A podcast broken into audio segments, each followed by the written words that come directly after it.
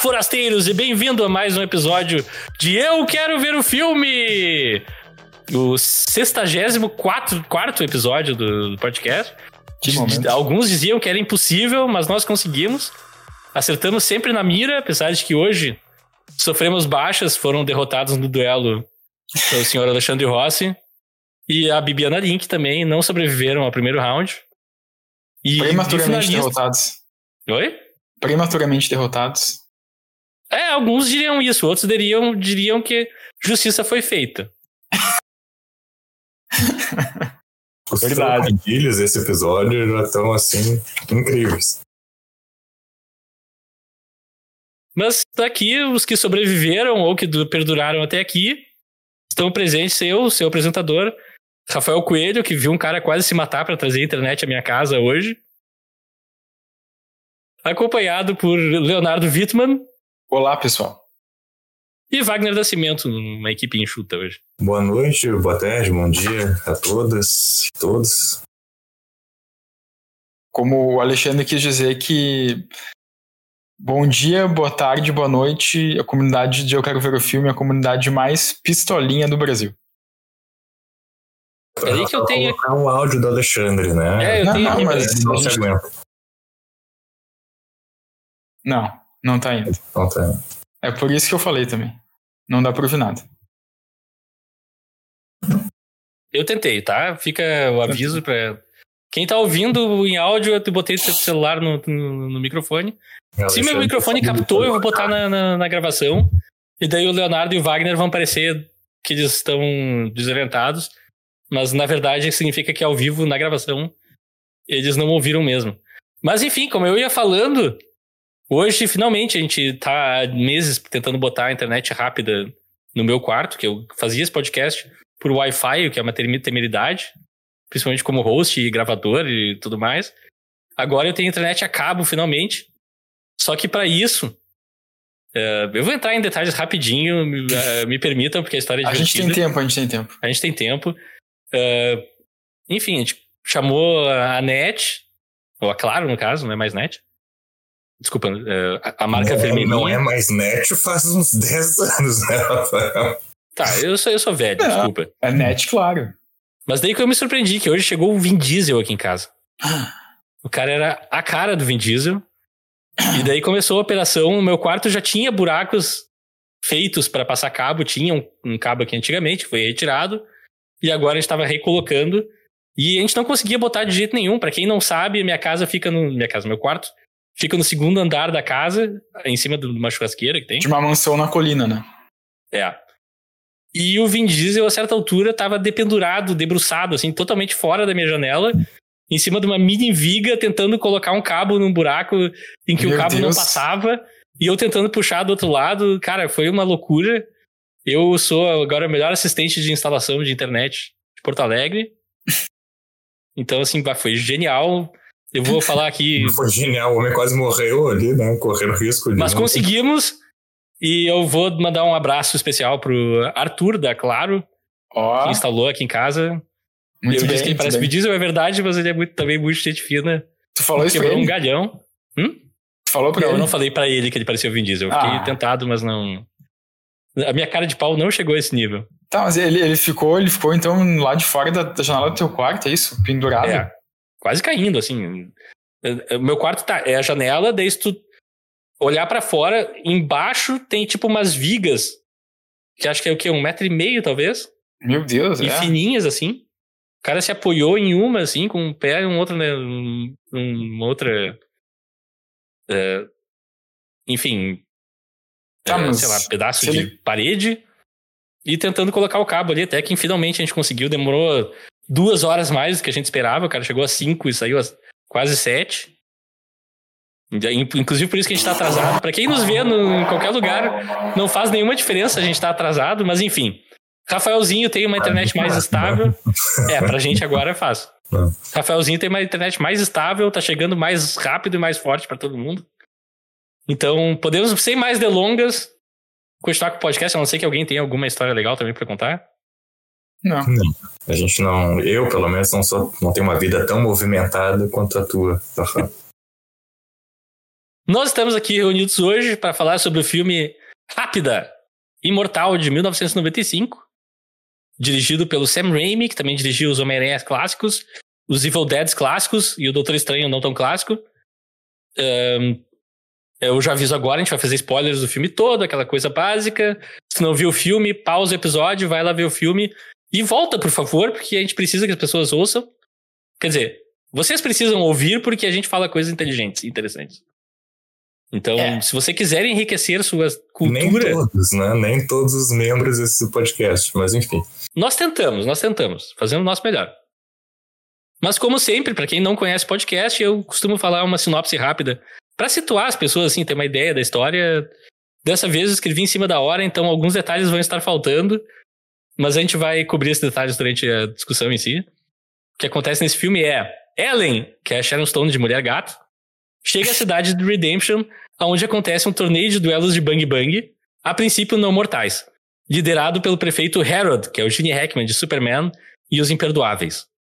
Um caótico grupo de pistoleiros, incluindo o garoto, Leonardo DiCaprio, de Leonardo DiCaprio, todo mundo conhece, não preciso dizer que filmes ele fez.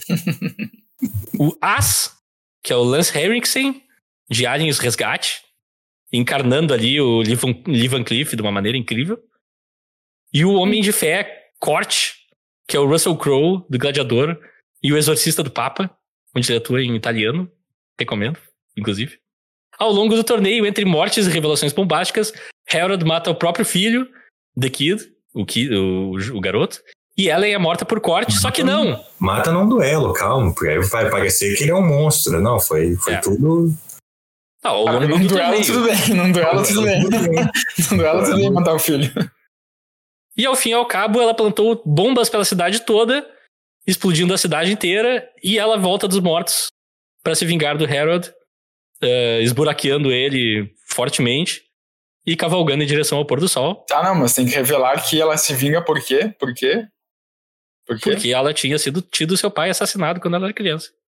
Pelo Harold. O pai Pelo dela era o xerife da cidade. Isso. E o Harold não, e ela não voltou dos mortos, foi um golpe, Rafael.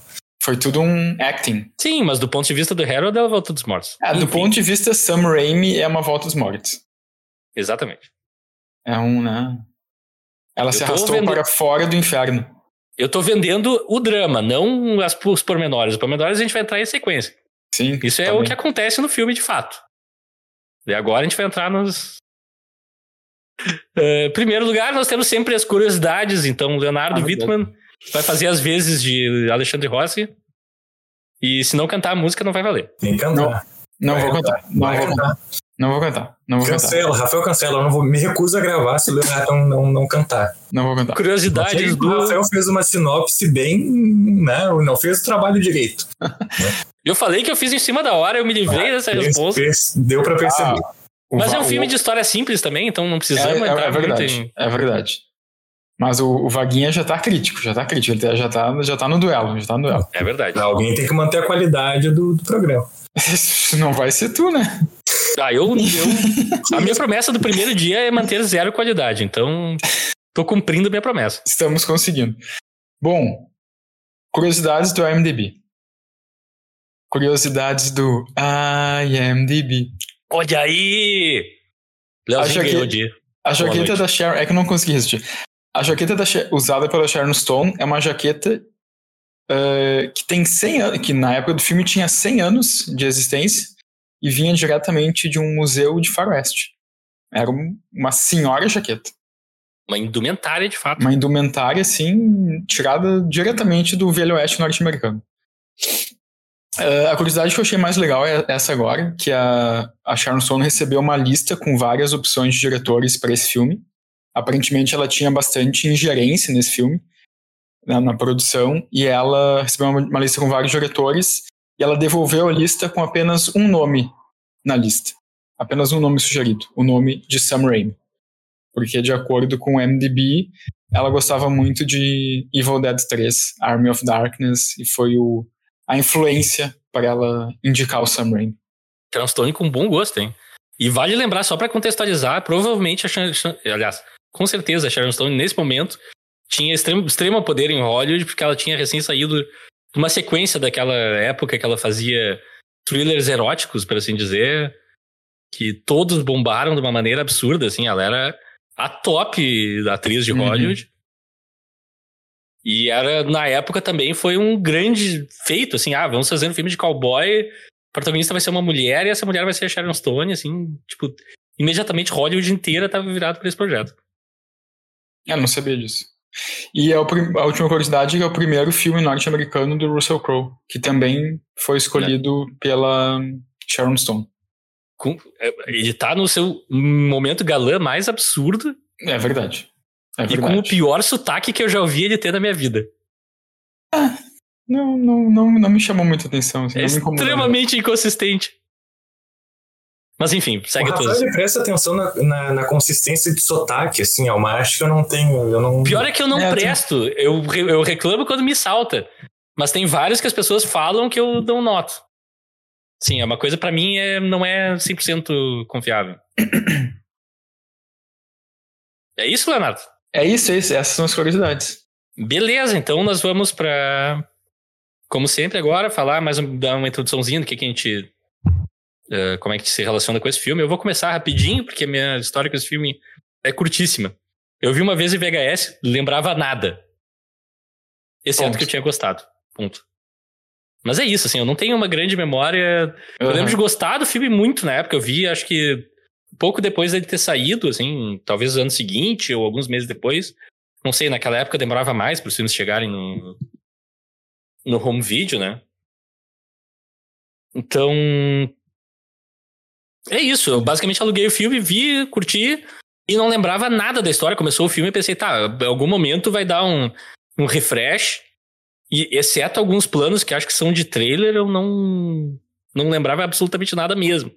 Aham. Então foi uma experiência nova, assim. E o que mais me chamou a atenção foi o Russell Crowe já se destaca nesse filme, assim, de uma maneira incrível. Eu gostei demais da atuação dele, a Uhum. presença dele. Tipo, tu vê que o cara é um, Sim. é um astro pra se formar ali. Isso é três anos antes do Gladiador, né? Que é quando ele realmente estoura. Não, esse filme Então é- tem um baita elenco, né? É. O, é. o Leonardo DiCaprio é a mesma coisa, assim, pra quem acompanha futebol, tu já viu um grande craque surgir, tu vê assim, ah, aquele carinha mirradinho que entra num jogo e acaba com o jogo e tu vê, tá, esse cara é diferente dos outros. Ou mesmo se ele joga mal, tu olha no campo e vê, ah, esse cara é diferente dos outros. O Leonardo DiCaprio nesse filme é diferente dos outros, sabe? Mas Tu eu, vê que ele vai ser o Aham. Leonardo DiCaprio. É uma Mas coisa eu- impressionante. o que me chamou muita atenção nesse filme é que, eu, que é um ator que eu me dei conta o quanto eu gosto dele, mas o quanto eu, eu enfim, não não, ele não tá tão na minha memória, que é o Gene Hackman. Como eu gosto dele como ator. Esse dispensa introduções pra mim, eu Tipo- acho ele maravilhoso. E como ele marcou muito a minha infância, assim, pelos filmes do Super-Homem, principalmente. Uhum. Mas como eu gosto dele como ator, né? Ele, ele, inclusive, ele se aposentou faz um bom tempo, né? Mas ele, tipo, ele, ele continua... Tá vivendo a vida, mas não, não tá mais atuando. Mas como ele... Tá Como vivo ele ainda? sim, tá vivo ainda. Eu não sabia, eu achei que ele já Aham. Inclusive saiu uma foto dele, acho que ano passado, ano retrasado, assim, uma foto dele numa loja comprando uma bicicleta, uma bicicleta elétrica, assim, tipo, daí isso- vazou nas redes sociais, assim, faz uns anos. Ah, o Gene Hackman ainda está por aí, assim. Ah, que massa. Mas, enfim, a tua- qual é a tua relação com o filme, Wagner? Eu cortando o Rafael, mas... Não, eu já tinha acabado, pode falar. Eu, eu descobri esse filme ano passado, na verdade. Foi bem na época que saiu o Doutor Estranho 2. Já tava super hypado, assim, com, empolgado com o Sam Raimi dirigindo. No final, o filme é uma bomba. Apesar, né, do, tem bons Doutor, Estra- Doutor Estranho, né? 2, é, Doutor Estranho É. 2. É, e aí eu tava uma noite na Netflix atrás de um filme já, É, Doutor tarde, então Estranho queria um 2. filme curto, né? E tinha uma lista na, Net- na Netflix de filmes com até 90 minutos. E tinha Rápido Mortal, embora tenha 1 hora e 45, né? Não deveria estar naquela lista. A Mas- 10 minutos é só créditos. é, enfim, mas tá errado. Né? E vi que era do Sam Raimi e eu, olha só, um filme curto com o Sam Raimi, tenho que ver. E achei divertidíssimo, assim, eu gostei muito do filme. E, e revendo, esse final de semana eu também mantive, assim, essa impressão. Acho que é um filme bem... divertido, assim, não é um grande filme, né? É uma história bem simples e tal. Uh, mas eu gosto, o elenco é fantástico, né? O, assim, até personagens muito pequenos são uns puta atores fazendo. O Gene Hackman, para mim, ele quase rouba o filme, assim, ele, é um, ele tem uma presença fantástica. Desculpa assim. de interromper, mas rapidinho, só nessa respiração de elenco e tudo mais. O meu favorito de todos, eu esqueci, esqueci de citar aqui, o Keith David, como ele é costumeiramente conhecido pelo nome que ele tem de verdade. É um grande ator e, cara, ele tá no, num filme que é essencial, que é, que eu esqueci o nome agora, o Enigma de Outro Mundo é um, daí uhum. tem outro do mesmo diretor, que é melhor ainda.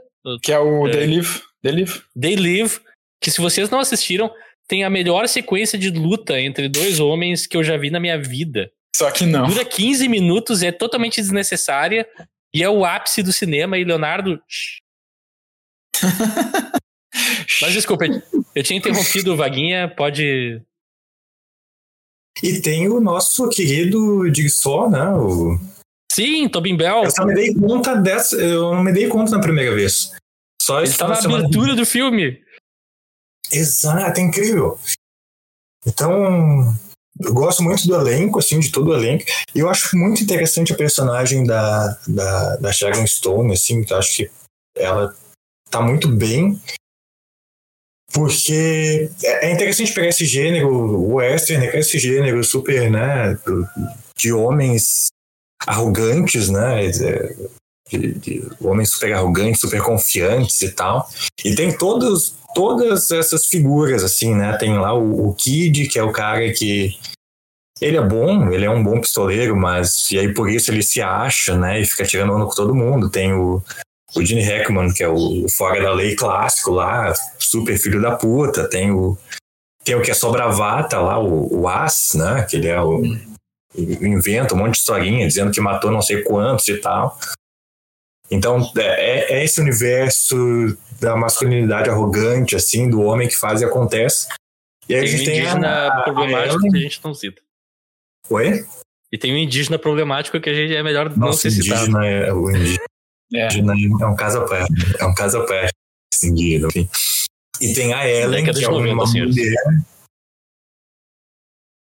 onde ela é imponente, porque ela é obrigada, né? Ela tem que se masculinizar para ser respeitada e ao mesmo tempo ela não tem essa arrogância masculina, assim, né? Então ela uhum. é hesita, ela tem medo, então ela é uma heroína mais. Não é comum ver isso em um western, né? Geralmente os protagonistas são esses homens, é. assim, que são quase meio sobre-humanos e tal, solitários, super cheios de si. E o fato dela não ser isso, né, dela ser meio ter essa dualidade, assim, dela ser imponente, dela ser brigona, mas também ter essa fragilidade, eu acho bem interessante, assim, foi o que mais me, me chamou a atenção revendo. Uhum. Um... É, eu, eu acho que eu discordo um pouco só da, da atuação da Sharon Stone, eu acho que ela é meio monótono durante o filme, eu não sei, tem algo na, o jeito que ela dá os diálogos que me incomoda um pouco, assim, que é muito sussurrado e sem muito. Tipo, não é que eu desgoste da Sharon Stone, eu acho uma grande atriz, ela tem muito mais uh, range do que ela mostra nesse filme, inclusive. Uhum. Mas não sei, tem alguma coisa na direção, assim, que me incomoda. Na, nela especificamente. Não sei se vocês uh, sentiram algo assim. Não, mas eu só ia dizer a minha relação com o filme. Vai fundo, que... Não, eu, eu, eu acho eu nunca tinha visto esse filme completo, assim. Eu, eu tinha visto partes, como eu sempre falo. Mas agora, no, no começo do episódio, quando tu, tu falou sobre o teu contato com ele, Rafael, eu me lembrei, assim, na hora que tu falou, me lembrei, que acho o contato, o contato que tive com esse filme que mais marcou foi algum, faz muitos anos isso, acho que eu tava no colégio ainda, que algum dia de manhã esse filme tava passando na TV, em algum canal da, da TV fechada, e daí eu vi aquela cena do, da Sharon Stone com o, com o Russell Crowe tentando beber o um copo d'água ali no, quando ele tá amarrado na fonte, uhum. assim, acho que essa, essa cena me guardou. Talvez eu esteja misturando tempos, alguns tempos, assim, momentos temporais, mas é um filme que eu sempre, assim, tive uma, uma curiosidade, assim, pra, pra assistir, porque eu, até porque eu sou muito fã do Sam Raimi, né, e eu acho que enquanto esse filme começava, assim, logo na abertura, né? Porque esse filme tem muita influência Sérgio Leone em alguns momentos, né? E logo na abertura, assim, eu pensei, nossa, como o Sam Raimi é um diretor que ele, ao longo da carreira, ele conseguiu transitar por diferentes gêneros, né? De certa forma. Sei lá, ele fez né, os filmes Homem-Aranha, filme de super-herói, filme mais, assim, né? Eh, de entretenimento pipoca e bons filmes fez os Evil Dead, fez um western, que é com a Sharon Stone, ele também tem um filme sobre beisebol com Kevin Costner, que eu acho que é Amor ao Jogo. E como ele transita por esse gênero, ele transita bem, assim, né? Um, e, enfim, é, é isso, essa é a minha, minha percepção inicial do filme, assim, também. E ao mesmo tempo ele filma como um filme extremamente Sam Raimi, né? Tem Dutch Angles Sim. pra tudo que é lado, hum. tem Sim. crash zooms pra tudo que é lado. Sim. Tipo, é uma coisa que eu gosto muito, assim, a linguagem que ele usa eu adoro. Sim. Mas assim, em termos de linguagem, também como tu falou, é muita influência de Sérgio Leone, mas em fast forward, né? Uhum. Que um plano do Sérgio Leone que demoraria ali um tempo, assim, um, alguns minutos. Sim. O Sam Raimi é plano e plano, e já vamos para outro, e já tem gente correndo na chuva, atirando em outro, e cara ah, sim. tendo buraco. Uhum. Tipo, é um filme bem frenético. E eu ia dizer. Uh, tá, eu vou abrir aqui bastidores rapidinho. Uh, para vocês, o Wagner acabou de falar há poucos momentos atrás sobre o estilo do filme, o que, que ele achou e tudo mais.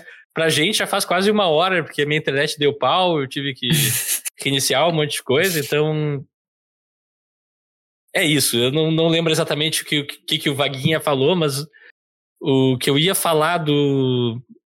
Me enrolei agora, me esqueci. Alguém toca a ficha porque eu esqueci. Não, eu, eu, ia, eu ia só fazer uma conexão com isso que tu falou, assim, do, do, do estilo Sam Raimi, que tá muito nesse filme, mas o que me chama muita atenção é que essa mistura estilo Sergio Leone com Sam Raimi, sabe? É, é hum. muito, tipo, ele, ele sabendo dosar isso muito bem, né?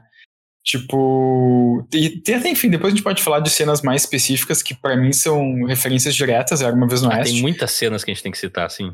Mas para mim esse é um ótimo exemplo de um filme, não esse filme específico assim, mas até de uma coisa que a gente vem falando em alguns episódios passados assim de, né, que o roteiro desse filme, a história desse filme é uma história bem básica, né? Mas tu vê que não é uma história clichê, tu vê que é uma homenagem aos filmes clássicos de faroeste, né? É o a forasteira, no caso, é né, que é a história do forasteiro que chega numa cidade, no caso a forasteira. Mais especificamente, numa... digamos, um bom, mal e feio, quase.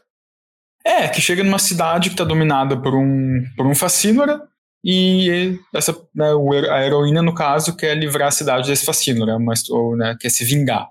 Né?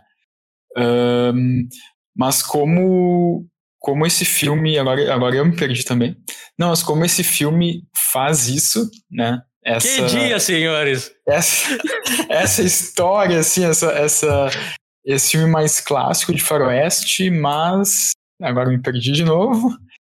Um, mistura Sérgio Leone, Sam Raimi. Ah, tá, sim.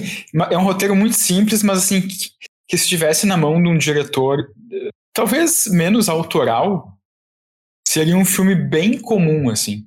Acho que esse, o Rápido Imortal tem tudo para ser um filme meio comum, mas acho que pelas esco pela escolha do diretor, né, do Sam Raimi, que é um diretor mais autoral, ou pelo menos era um diretor mais autoral naquela época, e pelo elenco muito bem escolhido, acho que esse filme ele dá uma, ele dá uma elevada, assim, sabe? Dá tipo, uma encorpada, é, é, é, é, dá uma encorpada, é inegável, sabe?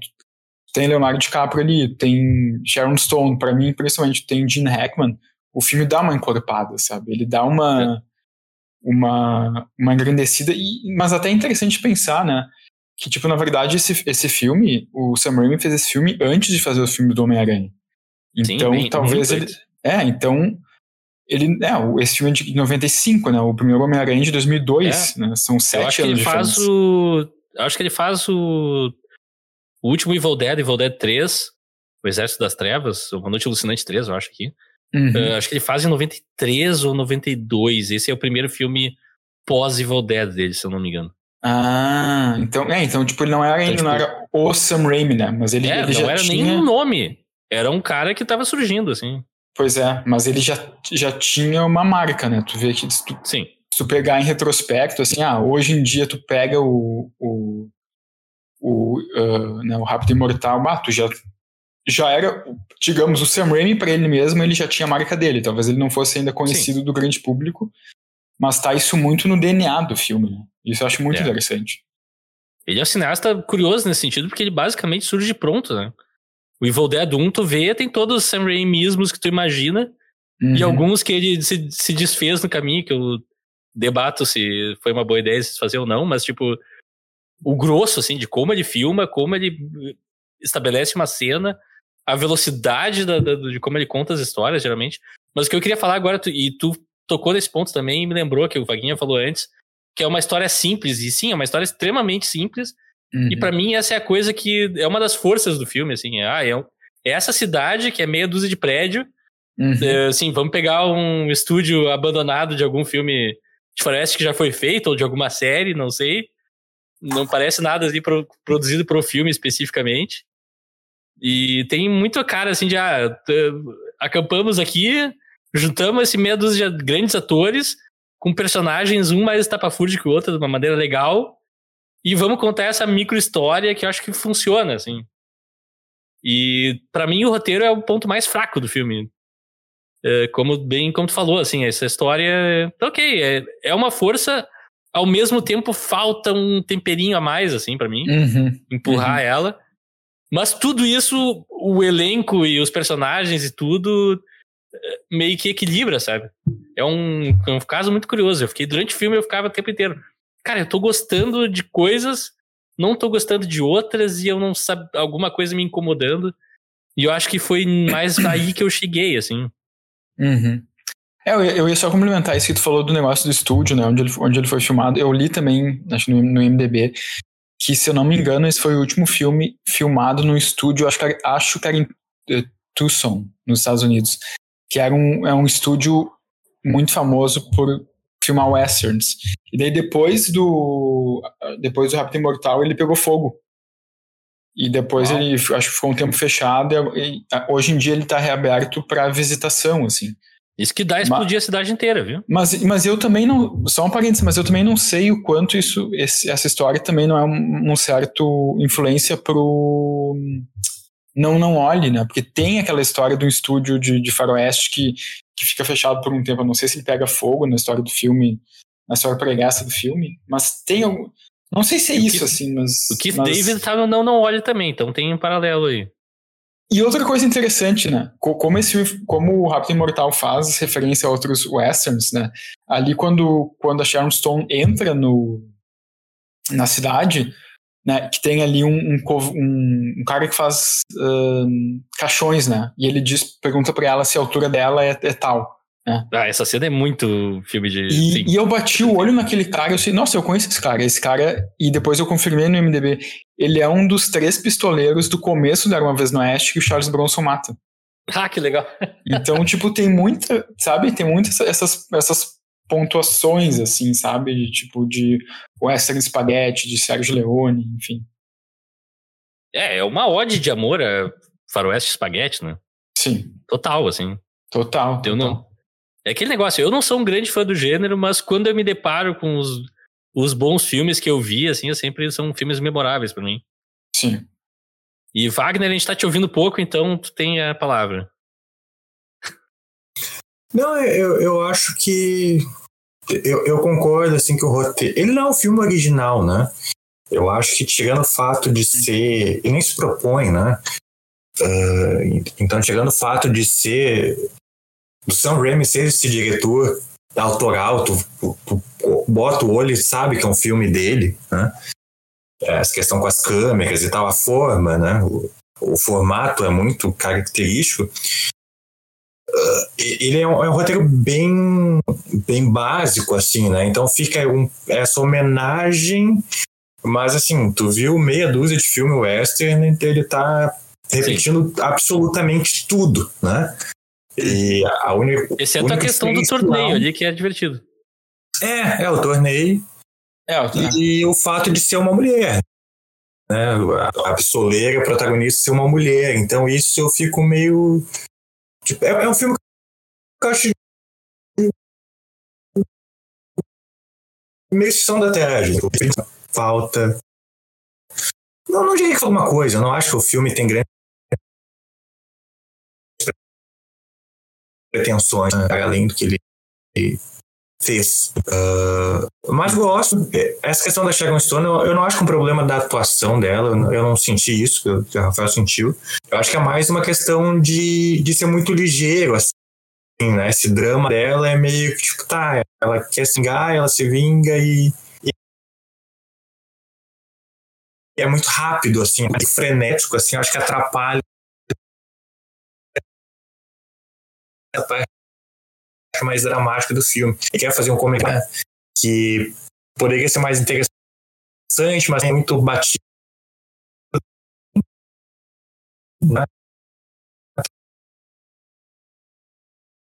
Tanto que quando o Kid morre, era para ser uma coisa frenético, assim. Então, acho que essa virtude do Sam Raimi acaba atrapalhando esses pontos mais densos que ele traz, mas, né, enfim.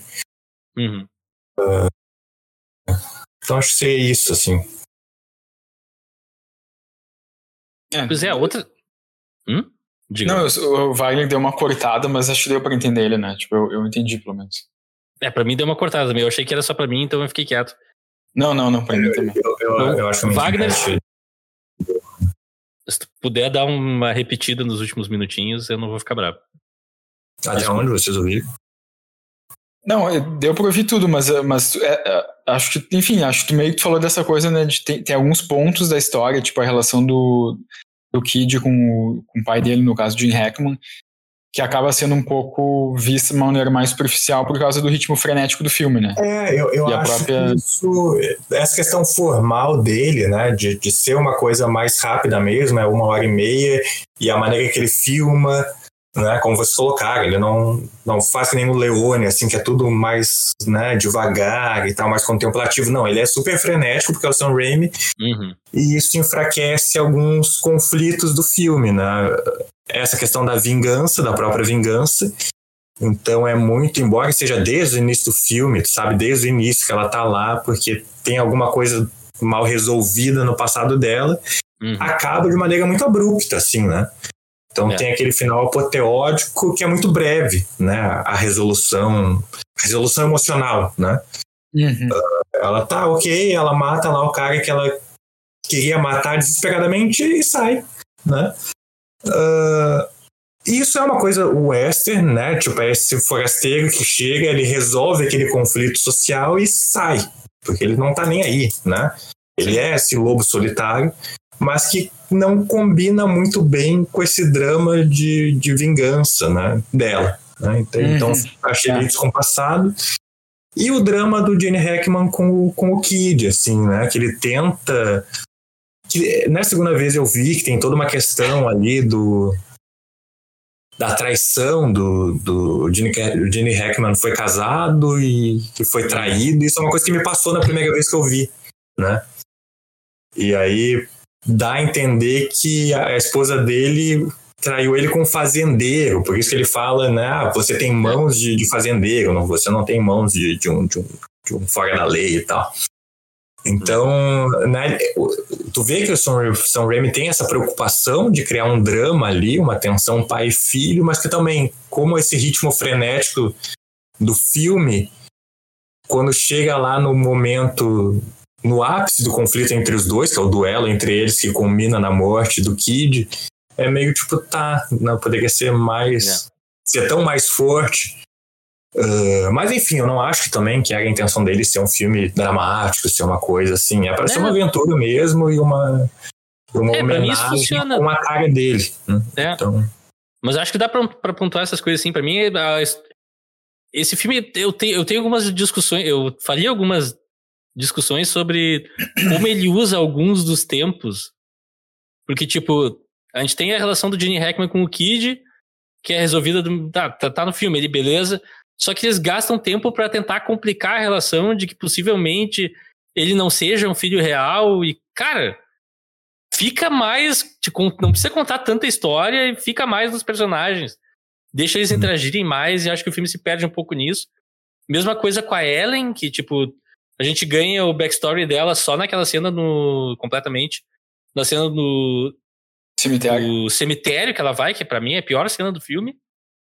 Ela é bonita É, e é, tal, mas não adiciona muita coisa.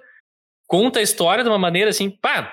Se o Harold contasse no, no, no encontro com ela, quando eles estão jantando, seria uma maneira mais eficaz Uhum. de desenvolver essa história pra mim, sabe? Uhum. Ou pelo menos a gente vê um flashback quando ela tá já pegando uma arma pra matar o cara. Talvez, não sei. Mas enfim, tem esses pequenos desajustes, assim, que me tiram. Não, me tiram é forte. Não me tiraram do filme, não me tiram, não estragam o filme, mas é aquele negócio que, ah, poderia ser mais efetivo até. É, isso, ahn, isso- Essas coisas que o Wagner tocou, assim, né? Tipo, isso do. é- é- quando o Wagner tava falando, eu me dei conta disso, assim, né? Porque o, no final, na- ali na cena que o, que, o, que o Harold mata o Kid, né, por exemplo. E que daí tem ali, né, o Kid, o Kid ali sangrando e morrendo, e o Harold se aproxima dele e diz: Ah, eu nem sei se ele era mesmo meu filho. Ah, Não, tipo, talvez não fosse. Uh, por, tá, por mais que, né, que, que essa relação tenha, não é tão bem desenvolvida ao longo do filme, pelo menos naquele momento eu achei que teve um, uma certa. hum, Ele pelo menos É. humaniza um pouco o Gene Hackman. Esse, essa fala dele eu gosto. Eu gosto, eu, é, exato, eu gosto, e eu também acho que depois desse momento, que é um momento bem tenso do filme, tem uma certa dramaticidade, sabe? Ele eleva o momento da morte do Kid. Uhum. E só que em contraste, eu acho que no final, quando quando a Ellen mata o Harold, parece que falta alguma coisa, sabe? Ela mata e daí tipo, tá, e como o Wagner falou dela vai embora, sabe? Parece que que, O filme parece que tá desesperado pra chegar no crédito. é, é, sabe? Parece que, tipo, é uma- a minha sensação, a sensação que deu pra mim foi, tipo, ela vai matar ele, dela mata e pronto, sabe? E, e acabou. Assim, claro que tem a, a questão, né, que o duelo é um duelo de, de revólveres, então, tipo, a morte vai ser assim, não vai ser, tipo, né, um, uma Claro. batalha com espadas e socos, e uma batalha que vai durar 10 minutos, é uma coisa de um segundo. Nem é né? isso que estamos reclamando É, aqui. exato, só- mas a própria. Eu acho que faltou talvez um tempero, assim, sabe, nessa relação ali do. do não, já, já tá meio que plano final, mas é que isso que tu falou, Rafael, essa coisa de, de, por exemplo, ah, se a gente tivesse, por exemplo, esse flashback, né, ah, de quando a Ellen mata o Harold, se nesse momento a gente tivesse flashback explicando qual é a missão dela, ah, ela está aqui porque o Harold matou o pai dela, talvez funcionasse melhor, né? Se esse suspense fosse mantido durante todo o filme e só revelado no final, até, até porque esse, esse final, esse, essa, essa, esse momento do Rápido e Mortal, tipo, é uma homenagem direta ao Era Uma Vez no Oeste, assim, né? Que, que Sim. tem aquela cena entre o Charles Bronson e o, e o Henry Fonda, que, tipo, é os, os dois vão duelar, e daí tem um close nos olhos de cada um, e daí tem um flashback mostrando que o Henry Fonda matou o irmão do, do Charles Bronson, e daí o Charles Bronson ficou com o irmão, ah, né, ah, o irmão do, do Charles Bronson ficou nos, nos ombros dele, enquanto o Charles Bronson tinha que tocar uma, uma gaita, e daí ele deixou a gaita cair, se caiu no chão, e o irmão dele foi enforcado. E é uma situação muito parecida com a Ellen, assim, né, que ela acaba matando o pai, enfim, sem querer, mas essa, essa homenagem Era Uma Vez no Oeste, mas como Era Uma Vez no Oeste, só revela isso naquele momento, né? E daí causa muito mais espanto, né? Daí, daí tu entende a motivação do personagem do Charles Bronson. E o, a motivação do personagem da Nicole Kidman, isso já tá posto antes, né? Não é Nicole Já- Kidman. Ah, Sharon Ah. Sharon desculpa, Nicole Kidman. o personagem da, da Sharon Stone, isso já tá posto antes ali, né? É, então, exato. tipo, meio que isso fica muito amenizado ali no final, né? Fica muito. Né? Rouba um pouco o como, drama. Como, é- como essa revelação é posta antes, eu acho que deveria ter um confronto deles ali discursivo, né? Dela Uhum. falar, olha, eu sou aquela menina, né? Que tem antes, que tem um, um momento que é muito bom, que é a do jantar, que ele convida ela Uhum. pra, pra jantar. Eu acho que deveria ter uma outra cena naquele estilo com ela, tipo, tá, sou eu e depois Aham. que eu duelo, sabe? É. Eu senti falta disso, assim. Porque ao mesmo tempo eu acho legal. Ah, por outro lado, eu acho interessante, é, tipo, ela matar ele e, tipo, ela pegar o. E aí tu pensa, bom, agora ela vai substituir o pai, digamos assim, ela vai ser xerife. E não, ela dá lá pro, pro Russell Crowe, tipo, ah, foda-se a cidade, já fiz o que fazer, assim. Então, isso eu acho interessante. É, mas acho que é bem isso. E, e realmente faltam. eh, em filmes de faroeste, geralmente, eles têm esse lance mais drama e ópera que um personagem, antes de matar o outro, ou tem uma grande cena ou tem um grande discurso. E esse filme tem um grande discurso do Gene Hackman e a gente não tem um equilíbrio com a Sharon Stone, né? Uhum. Ela Uhum. tem aquele flashback que é enfraquecido, porque a gente vê vários flashes daquele momento, que é até uma cena legal, só que já nos entregam no começo do filme como o pai dela é enforcado, e a gente fica, tá, só quem é essa pessoa que foi enforcada que ela viu e o que, que isso tem a ver, porque Sim. de resto a gente já sabe. Então, realmente, enfraquece, assim, e não tem um embate. Não é um embate entre iguais, é uma pessoa que chega lá e atira em outra e vai embora. É, e que e- o filme não, exato. não cria esse momento. E acho isso que o E é Wagner uma falou pena, também assim. do.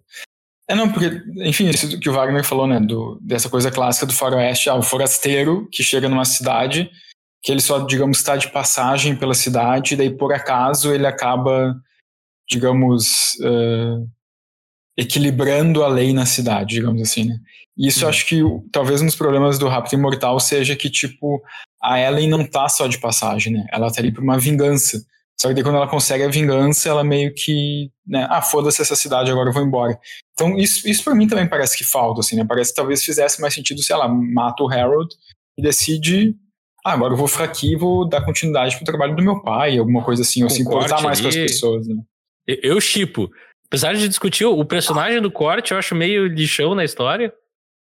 Ele tem alguns momentos muito legais, alguns Aham. não tão legais, e no final eu acho que eles dão uma importância pra ele desmedida assim também, mas não sei o que, que vocês acharam do corte. O Russell. Crowe?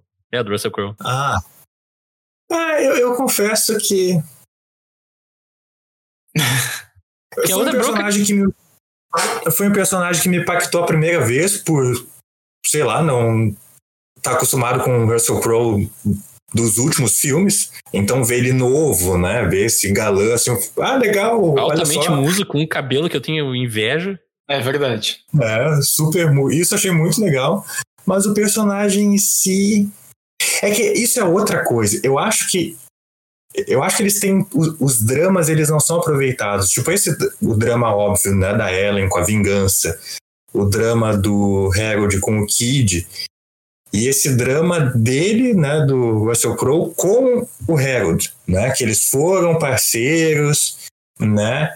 E tem um passado, e aí ele se converteu e renegou, né? Renegou essa vida de que isso eu acho dramaticamente muito interessante, mas é outra coisa também que não tem desenvolvimento de novo pelo ritmo frenético, assim. Então é, meio que o, o filme é meh, assim, uh, é de notar, ele vai ser o achei meio abrupto assim, tipo, tá, por que, que ele vai ser o xerife? Porque, de novo, nesse tipo de filme, a lei tem um peso, né? O fato, ele não é só o xerife, ele é a lei, ele vai reconstruir aquela cidade, sabe? Ele vai. Uh, e, então eu não, não, não sinto esse peso, assim, porque, sei lá, achei meio. Mas eu. é. Aham. Diga, Leonardo. Não, eu, eu nesse ponto eu discordo um pouco. Eu acho das relações do filme, acho, acho que a, relação que, que eu que mais assim, que acho que foi melhor preenchida em comparação com as outras foi a relação do Harold com o Corte. como é que eu, com o corte. Corte. Assim, acho que a que mais me me pegou assim foi essa, porque eu acho essa mais talvez a mais trabalhada, ou que tem um pouco mais de É. tensão, ou que, É, que tem um pouco eu mais do concordo. jogo dos personagens, né? Eu concordo Eu plenamente acho contigo, sim. Leonardo, mas eu acho que é o maior defeito desse filme. Que o filme se chama Rápida e Imortal, não Corte Rápido e Imortal. Sim, sim, sim. Daí E a gente, concordo. tá- e a gente tem a tensão mais eh, to- É. tocável e mais Sim. bem construída e resolvida no filme não é da, da protagonista, né? E isso enfraquece um pouco o filme pra mim. É, se- claro, o título em inglês é The Quick and the Dead, né? Que é mais, É, mais geral, verdade, mais abrangente, verdade, né? Verdade. Mas mesmo assim, o- a, protago- o- a personagem principal é Nicole Kidman. né? Tipo, Não, é a ah, Sharon ah, meu Deus do céu, por que eu tô falando Nicole Kidman? Nome, Leonardo. Meu Deus do Essa vai cortes do Eu Quero Ver o Filme. Meu Deus, a Sharon Stone. Nicole Kidman, não sei o que Meu Deus do céu. Sharon Stone. E- passa Tipo, aquela cabeça. coisa, o- eu acho o corte um bom personagem, eu acho o conflito dos dois muito bem feito, muito bem montado. Mas não devia estar nesse filme, talvez. Ou o filme deveria É. ser outro. Sei lá, Eu, é eu estranho. acho que deveria, eu acho que funciona, mas eu, eu acho que o problema para eu, eu concordo que, que a relação dos dois é a que mais, em questão de tempo de tela, é a que mais tem tempo, te- é a que é melhor trabalhada. E o- que eu acho que pesa também é que o Gene Hackman, assim, eu- ele rouba o filme. Ele é monstro, ele é monstro. Todos os Assim- personagens, eu não acho que, em termos de desenvolvimento de personagem, todos eles são muito simples, assim, porque, de novo, Sim. são mais arquétipos, é isso mesmo. Mas eu acho, eu, Mas isso é Gene uma coisa que eu Hackman- gosto nesse filme. é que tu bate sim, o olho no personagem e, ah, não esse é uma- esse cara. Não é uma crítica, são sim, sim. arquétipos e a função é essa mesmo. Mas, como o Gene Hackman está em outro nível, em termos de atuação, ele é o ator ali mais experiente, né? Isso dá mais peso para o personagem dele, sabe? Total. Ele rouba a cena, inclusive, em relação a Sharon Stone, assim, né? Tipo, eu acho mais interessante vê-lo do que vê-la. Quando não Hum, deveria é. ser isso, né?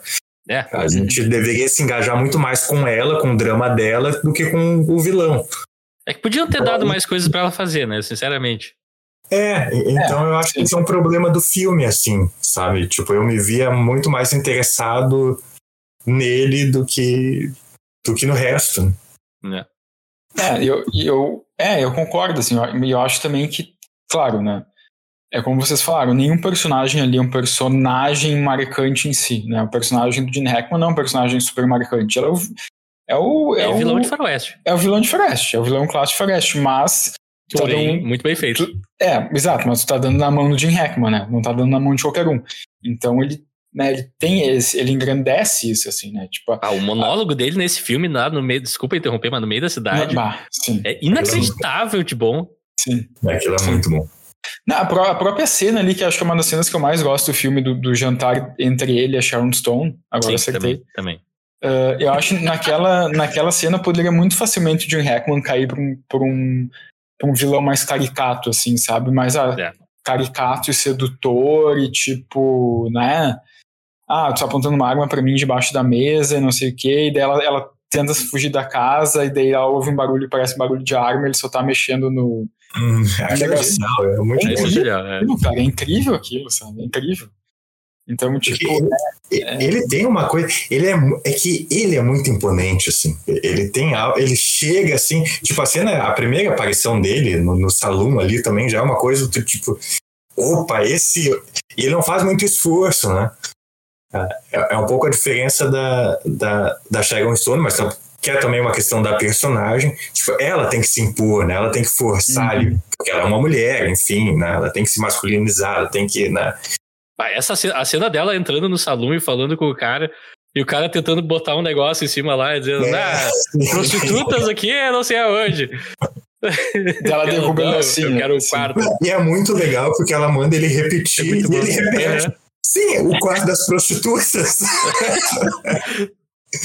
Aquilo é muito bom. E ela faz o que tem que ser feito, que é derrubar ela. Eu Exato. também gosto da interação da Sharon Stone com a guriazinha, que também é típica do forasteiro que chega e tem alguém, geralmente um- uma pessoa mais jovem, uma criança ou adolescente, que vem e começa a se meter e ela trata do mesmo jeito, assim, é muito bom também.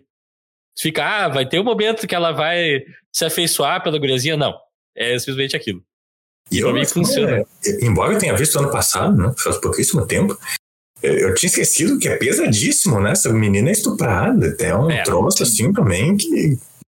Ali eu acho que é aquela coisa. Não, não sei se precisava chegar eu, até eu acho ponto. meio, eu achei meio desnecessário, assim. É, tipo, achei, achei. Porque já tinha, a gente já tinha sacado que o cara tava afim dela. É. Não só afim, ele já tava abusando dela, né? E aí, mais pra frente, vai além, e, tipo, não, ela foi estuprada mesmo, assim, eu achei meio, tá, não, não precisava, assim, não é, né? É, também. Não é, É, um filme pra é. isso. Exato, É, a gente tá num porque- filme que o cara usa uma carta de as pra, pra velar, ele põe É, cartas é. no baralho, o outro Ele é, é um imortal. É, tirando essa parte aí do, do, do estupro, ele é um filme mais de western good vibes, assim, né? Ele não é, É, tipo, um quadrinho, mega. Não é um filme mega bom sentido. violento, né? Não é um filme sang, sanguinário, assim, né? É, um monte de gente morre e a coisa mais violenta que a gente vê é um buraco no peito de alguém. É, é. E depois na cabeça, e não é nada trash, assim, é super clean. Mas o que eu acho que falando um pouco da, da Sharon Stone, o que me incomoda um pouco na personagem dela é um pouco que, que, às vezes eu acho um pouco, não sei se dicotômico assim, mas é que tem cenas que ela tá muito muito confiante e muito tipo é isso que eu vou fazer, eu sei o que eu vou fazer e eu vou cumprir isso. E daí tem outras cenas, eu até diria por isso, acho que são as cenas com o Jim Hackman assim, que basta o Jim Hackman tá assim ali perto dela, que tu vê o jeito que ela se desarma. um pouco, é. Mas eu acho muito muito forçado, assim, sabe? Eu acho muito. Parece que um personagem, a personagem da, da Sharon Stone é muito 880 nesses momentos, assim, sabe? Eu acho que é. faltou talvez uma coisa mais de tipo. Não se desarmar completamente quando o Jim Hackman tá lá, porque dela parece muito a dama indefesa, sabe? A dama, tipo. Que essa coragem dela é só uma casca, sabe? É só uma, é. é um, é um fingimento, que na verdade ela é super amedrontada. E, não, sabe? Eu acho que deveria ser uma coisa um pouco mais. Ah, isso eu concordo plenamente contigo. Um pouco mais trabalhada, assim, sabe? Ah, o Jim Hackman parece que ela pode ficar um pouco tensa, um pouco nervosa, mas ela não, não quer demonstrar isso completamente, sabe? Essa coisa de. Acho que tem umas duas ou três vezes que o Jim Hackman tá perto dela, ela já. Ah, vou matar ele agora na frente de todo mundo, e não sei o que. Daí, cara, isso, sabe? Aí, aí isso eu acho legal. É, não sei. Isso, para mim, o que torna a personagem dela interessante e um pouco mais nuançada é justamente isso, assim. Tipo, tem a questão que ela. Ela nunca matou uma pessoa. Tipo, o pai ela matou, enfim, né? Por, por acidente. Ela não queria, obviamente, ela queria salvar o pai. Então ela nunca tinha matado uma pessoa antes. Tá, depois ela mata o cara lá, o, o abusador. Mas enfim, ela nunca tinha matado ninguém, ela é uma mulher naquele mundo ali. Ela é isso que eu acho interessante, ela é hesitante, assim, mesmo quando ela vai pro duelo, que ela vence, ela vai pro duelo ali meio tipo. Porque ela não é o Clint Eastwood, né?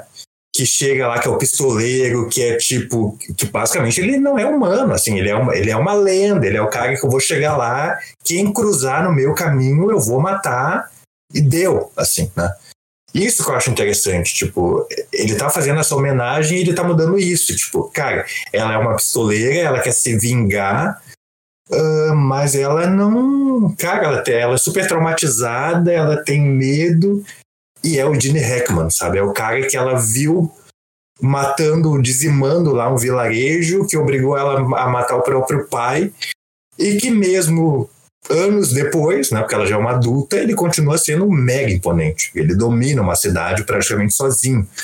Então, isso me chamou bastante atenção. Achei muito interessante isso, assim. Diferente de vocês, isso justamente isso que, que me chamou a atenção. Então, na real, mas talvez não tenha sido tão bem executado, não sei. É, eu, na real, eu não discordo 100% de ti, Wagner, e também, mas eu concordo em grande parte com o Leonardo, porque eu acho que tem, tem momentos, tipo, ainda é a introdução da personagem ali, quando ela tá no salão e tá todo mundo se apresentando e entrando. Eu, eu, eu acho que eles, antes deles se inscreverem ainda no, no torneio, que o, que, ele, que o Gene Hackman chega e pendura o corte numa, numa, uh, numa forca e começa a fazer a mesma coisa que ele, fez, que ele fez com o pai dela. Uhum. Sim. Só que, tipo, ela, no momento que ele entra na sala, ela já tá mais fraca, sabe? Não é aquela coisa, ah, nós vamos fazer uma transição dela. Ok, eu tô com a postura de bad, badass aqui, mas conforme a abertura da cadeira vai acontecendo, eu me desarmo um pouco.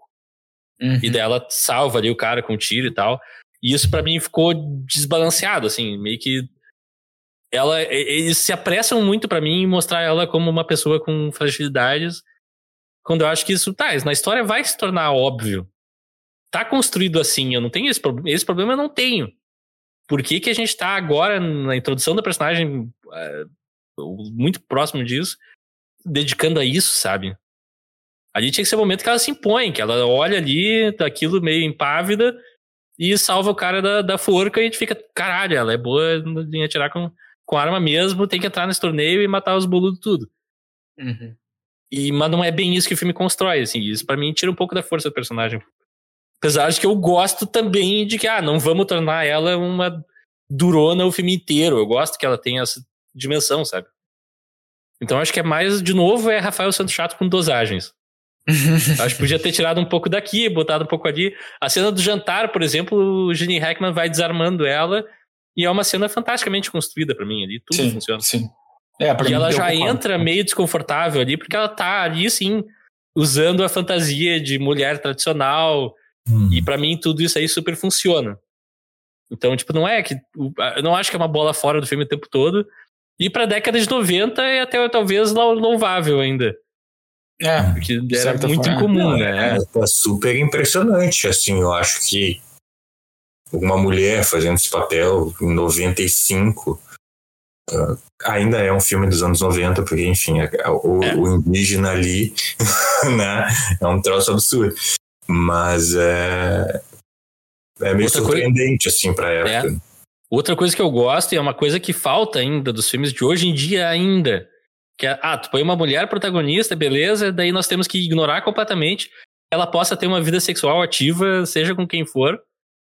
Porque. E nesse filme, não. Eu não sei quais são os motivos do, do roteirista, nem tô aqui para saber, mas eu acho que eles fazem isso bem no filme. Que ela chega na cidade, já dorme com alguém, e daí já tá afim do corte. E, é, cara. É, mas aí eu acho. Eu, eu concordo contigo. Faz parte acho... do mito de cowboy. Eu acho que a gente não, não tem que ignorar. Eu, eu, eu, concordo contigo, acho que sim. Porque um dos problemas em relação a protagonistas mulheres, sobretudo em filmes de ação, né? Em, e aí, nesse caso, um western, enfim, é que ela é um homem, basicamente, né? É, é. Ela se masculiniza completamente, então não tem vida sexual. Um homem que não tem vida sexual, né? Basicamente é. Então, sim, eu concordo contigo, é interessante, ela tem uma vida sexual, ela, né, enfim. Mas não é também... é executado à perfeição, concordo. Aí é, mas aí também tem um, tem um negócio, tipo, temos a Sharon Stone, que é o maior sex symbol da época, então tem lá as poses dela de pijama na cama sensualizando. Gente, ninguém é, é, é acordar daquele é jeito, né? É basicamente, é basicamente uma playboy ali, né? Sim. Então, é, é, essa coisa, mais ou menos, né? Mais ou é, concordo. É, é positivo com um asterisco. mas é, mas eu tenho. É, é, pois é, até naquela cena. Bom, não sei. É, na, quando eu assisti o filme, eu fiquei um pouco na dúvida se ela realmente tinha passado a noite com o Kid ou não, ou se foi só uma brincadeira ah, que ele fez ali. Passada a noite ele passou. Se teve. É, eu fiquei Vucu, Vucu, eu acho que não. Não, é, eu fiquei na dúvida se foi uma coisa. Não, não dá pra saber ali, ficou uma coisa. É, meio, é, ficou, é, eu não sei se foi um ambíguo. É, foi meio ambíguo. Porque ela fica falando, ah, porque tu vomitou, vomitou bêbado e tal. É não dá pra gente saber se ela tá só zoando ele, só sacaneando, ou de fato ele tava tão podre que não rolou nada. É. é. Mas a gente tem que falar do personagem do As também, né? Sim! Lace Henriksen, meu herói do filme. É, muito bom. Ele tá tentando canalizar um Lee Van Cleef ali.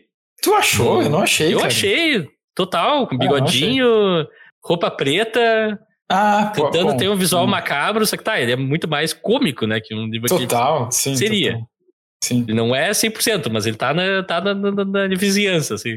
É o fanfarrão, né? É o fanfarrão. É o fanfarrão. É, é, o que, é, assim, tu, tu puxou o Asi, nós vamos, vamos desenvolver um pouco mais, mas eu queria aproveitar esse momento, nós temos que falar de cada um dos uhum. pistoleiros, né? Tem pistoleiro Isso é uma sueco. obrigação. Pistoleiro sueco. que dura cinco minutos. o próprio Kid eu acho muito legal. É, de novo, o Leonardo DiCaprio tira de, de letra o papel, assim, uma coisa. Leonardo DiCaprio criança ainda. É muito tá estranho, às vezes, ver, ver esses, esses, ícones de hoje em dia, tipo, criança, tipo, super jovem, assim, super um gurizão, é. assim. O Russell Crowe já, já tinha pegado uma estrada de show, né? Esse, esse cara de jovem nunca teve. É. Mas é o mais jovem que eu vi ele. Se, se ele fosse brasileiro uh, né, e atua naquela época, ele estaria em malhação fazendo um adolescente, né? Sim. Nossa! já tava, né? Já tinha um. Já tinha uma estrada ali, já tinha um. Tava rodado. Mas a cena que quando eles estão se inscrevendo no, no coisa, o cara, não, só põe um as aí, as pessoas vão saber. Depois aí fala pra Sharon Stone, porque eu ponho um as no meu baralho toda vez que eu mato o cara. E daí tu pensa, tá, ele vai abrir o baralho e vai ter só as. E não, tem é tipo uns três ou quatro espalhados. Não, tem uns, Tem uns cinco, tem uns seis. É, uns cinco. É, mas não são mas muitos. Não tem tantos as aí nesse baralho, Ah, Não, é, é, que, genial. É, que, é que eu acho que ele também não é uma coisa assim super over, assim, tipo, tá. Porque ninguém ali matou. Ninguém ali disse que, ah, matei 30 pessoas, matei 20 pessoas. Ah, não, a matei maior sete. parte tá só enrolando mesmo. É. Mas o, na, na apresentação, e quando, quando o cara tá escrevendo o nome do- das, dos pistoleiros, é legal quando perguntam pro Kid David. Ah, teu nome é Cantrell. Como se soletra isso? Daí ele responde Corretamente. corretamente. Cara, esse é muito bom. Cara. É perfeito, é perfeito. É muito bom. David é É toda pena isso. que ele morre. Porque toda Sim. cena que ele tá no filme, ele e o Gene Hackman, quando o Gene Hackman vem sondar ele, porque ele, é, enfim, é um cara desconhecido que tá ali, o Gene. Hackman suspeita que ele tá ali pra assassinar ele. Ele vai lá e desafia o Gene Hackman de cara, praticamente. Sim. E aquela cena dos dois ali conversando é, muito, boa. É É muito boa. incrível. Porque É boa. também aí é um, é, é um outro ator no nível dele ali, né? Tem uma, É. uma paridade ali de. Então, tu, tu sente a tensão ali, é muito bom. É, o que Ele ele tem background em, te- em teatro, né? E tu vê isso na tela. É, e, e o Gene Hackman, não, eu vou fazer de você uma lição. Coisa mais ameaçadora do que aquilo não, não tem, né? Sim, é, parece aquele, aquela- aquele acordo entre cavalheiros que não é tão acordo assim, né? Tipo, não é É. uma conversa entre cavalheiros tão, Uhum. tão formal, assim. E o duelo dos dois desemboca a melhor cena do filme pra mim, que é Gene Hackman dando discurso na cidade. Aqui, ó, Aquele vocês não têm dinheiro pra me pagar, vocês estão pobres, mas contratam um matador de aluguel. Uhum. Como assim? Ai, muito, muito bom. Aquilo é muito bom. Aquilo é Ah, delicioso, eu diria. E uma coisa que eu achei muito legal, que eu. e Tem esses- essas falhas, assim, né? Essas coisas que a gente já mencionou. Mas tu vê que ele é muito cuidadoso com outras, né? Eu, é, revendo, tipo, a cena do. Desse, desse pistoleiro aí que ele foi contratado, né? Pistoleiro de aluguel. No início, no iníciozinho do filme, aparece uma cena dele num quarto ali, tem umas mulheres ali, umas pessoas dando dinheiro pra Uhum. ele. Né? Que inicialmente. E a tá- gente fica muito sem entender o que tá Como acontecendo assim? ali. O que, que tá acontecendo? Aí lá na frente tu descobre que ele foi contratado pelo povo ali.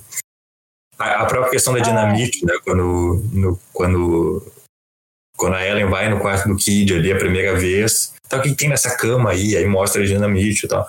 Então são essas coisinhas assim que. A cama dura. Por que, É. que tinha dinamite ali? Isso é uma coisa que eu não entendi. Ou eu sou burro demais, ou o filme não explica. Ele vende, ele vende munição, né? Ele vende pólvora, coisa assim, ele, ele vai ter isso na loja dele, né? Ele é o armamentista da cidade. É. É por isso, assim. Passou batido.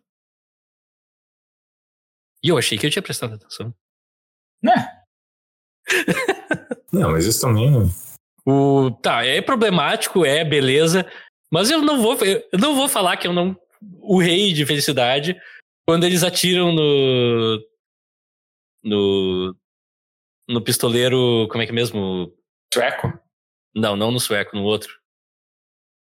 No cavalo. Nativo? Não, é Um Sim, indígena. malhado. indígena. Quando atira no, no isso.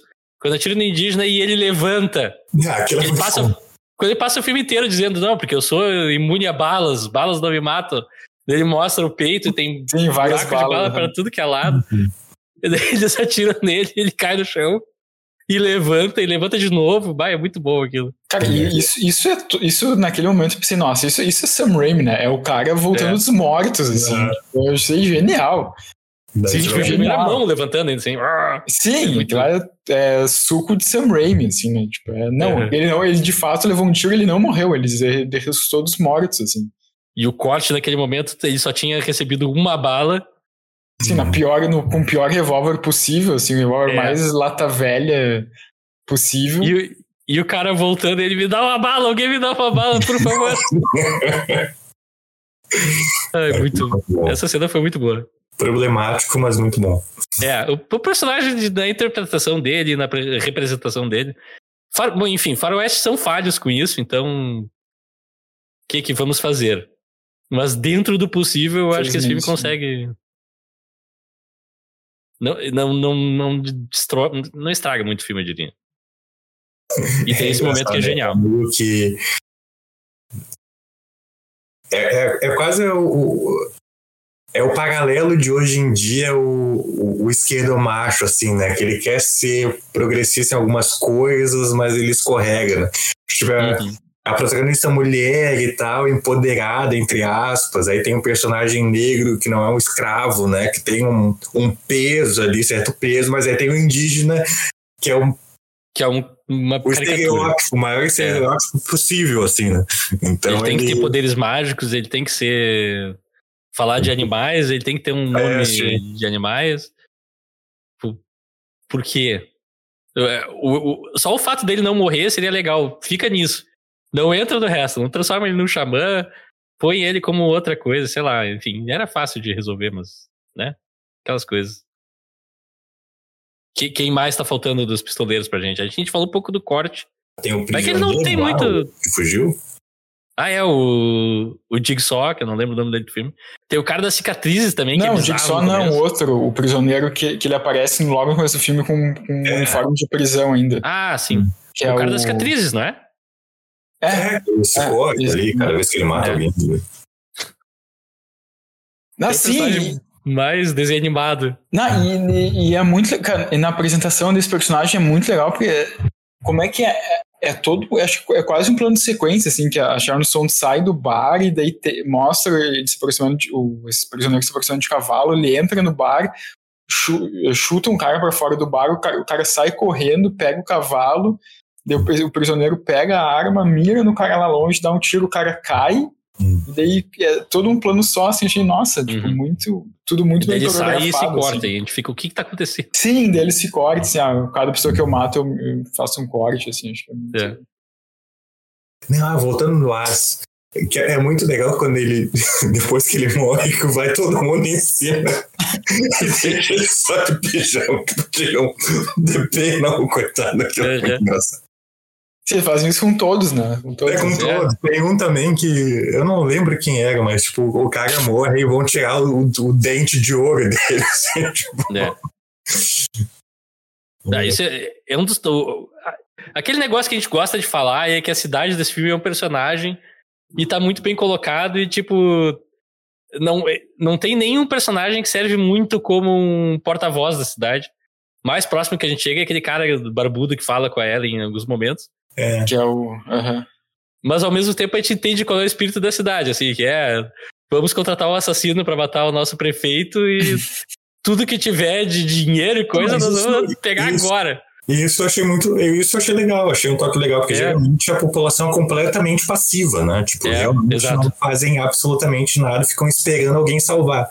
E nesse não, eles se uniram ali. Ok, eles tiveram que ser salvos no final, sim, mas pelo menos eles tentaram alguma coisa. É, mas Exato. eles se colocam em problema porque eles estão fazendo alguma coisa. Como cidadãos, isso é ah, é interessante. Né? Aí, pelo menos, aí é válido, tiveram né? dignidade, tiveram dignidade, não. Claro. Vamos, vamos tentar resolver isso aí. Agora, o que ninguém. Alguém me explica nessa call, por favor, eu não quero sair daqui sem entender. Por que, que tem os Arigó que param atrás da pessoa que tá num duelo de pistolas? por quê?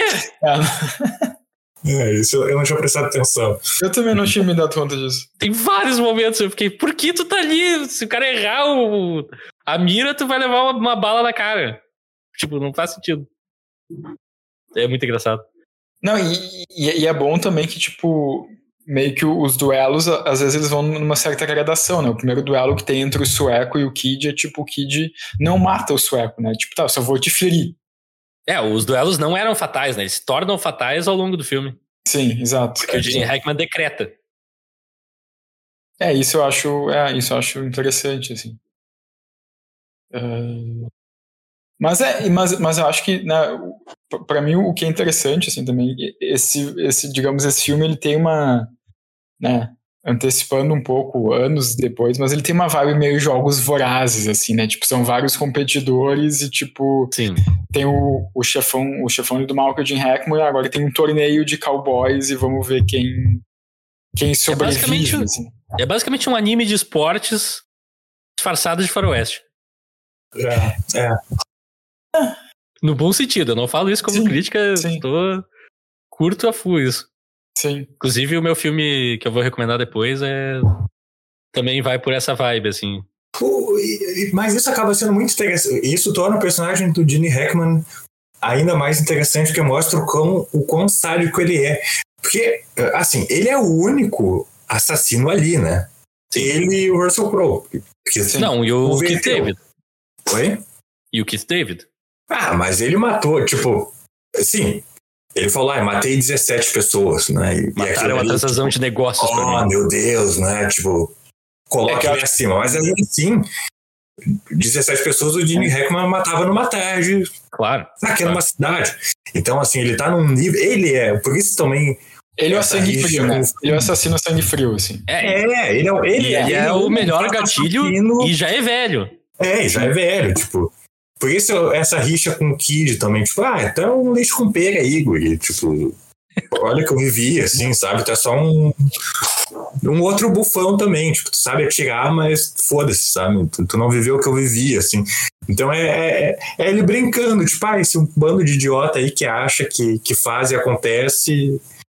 E- Mas eu gosto que o Gene Hackman consegue dar a profundidade, a sutileza na atuação de quando ele revela que o Kid desafiou ele, que ele ainda sente um certo conflito de ah, eu Uhum. tornei esses duelos fatais e agora eu não posso voltar atrás.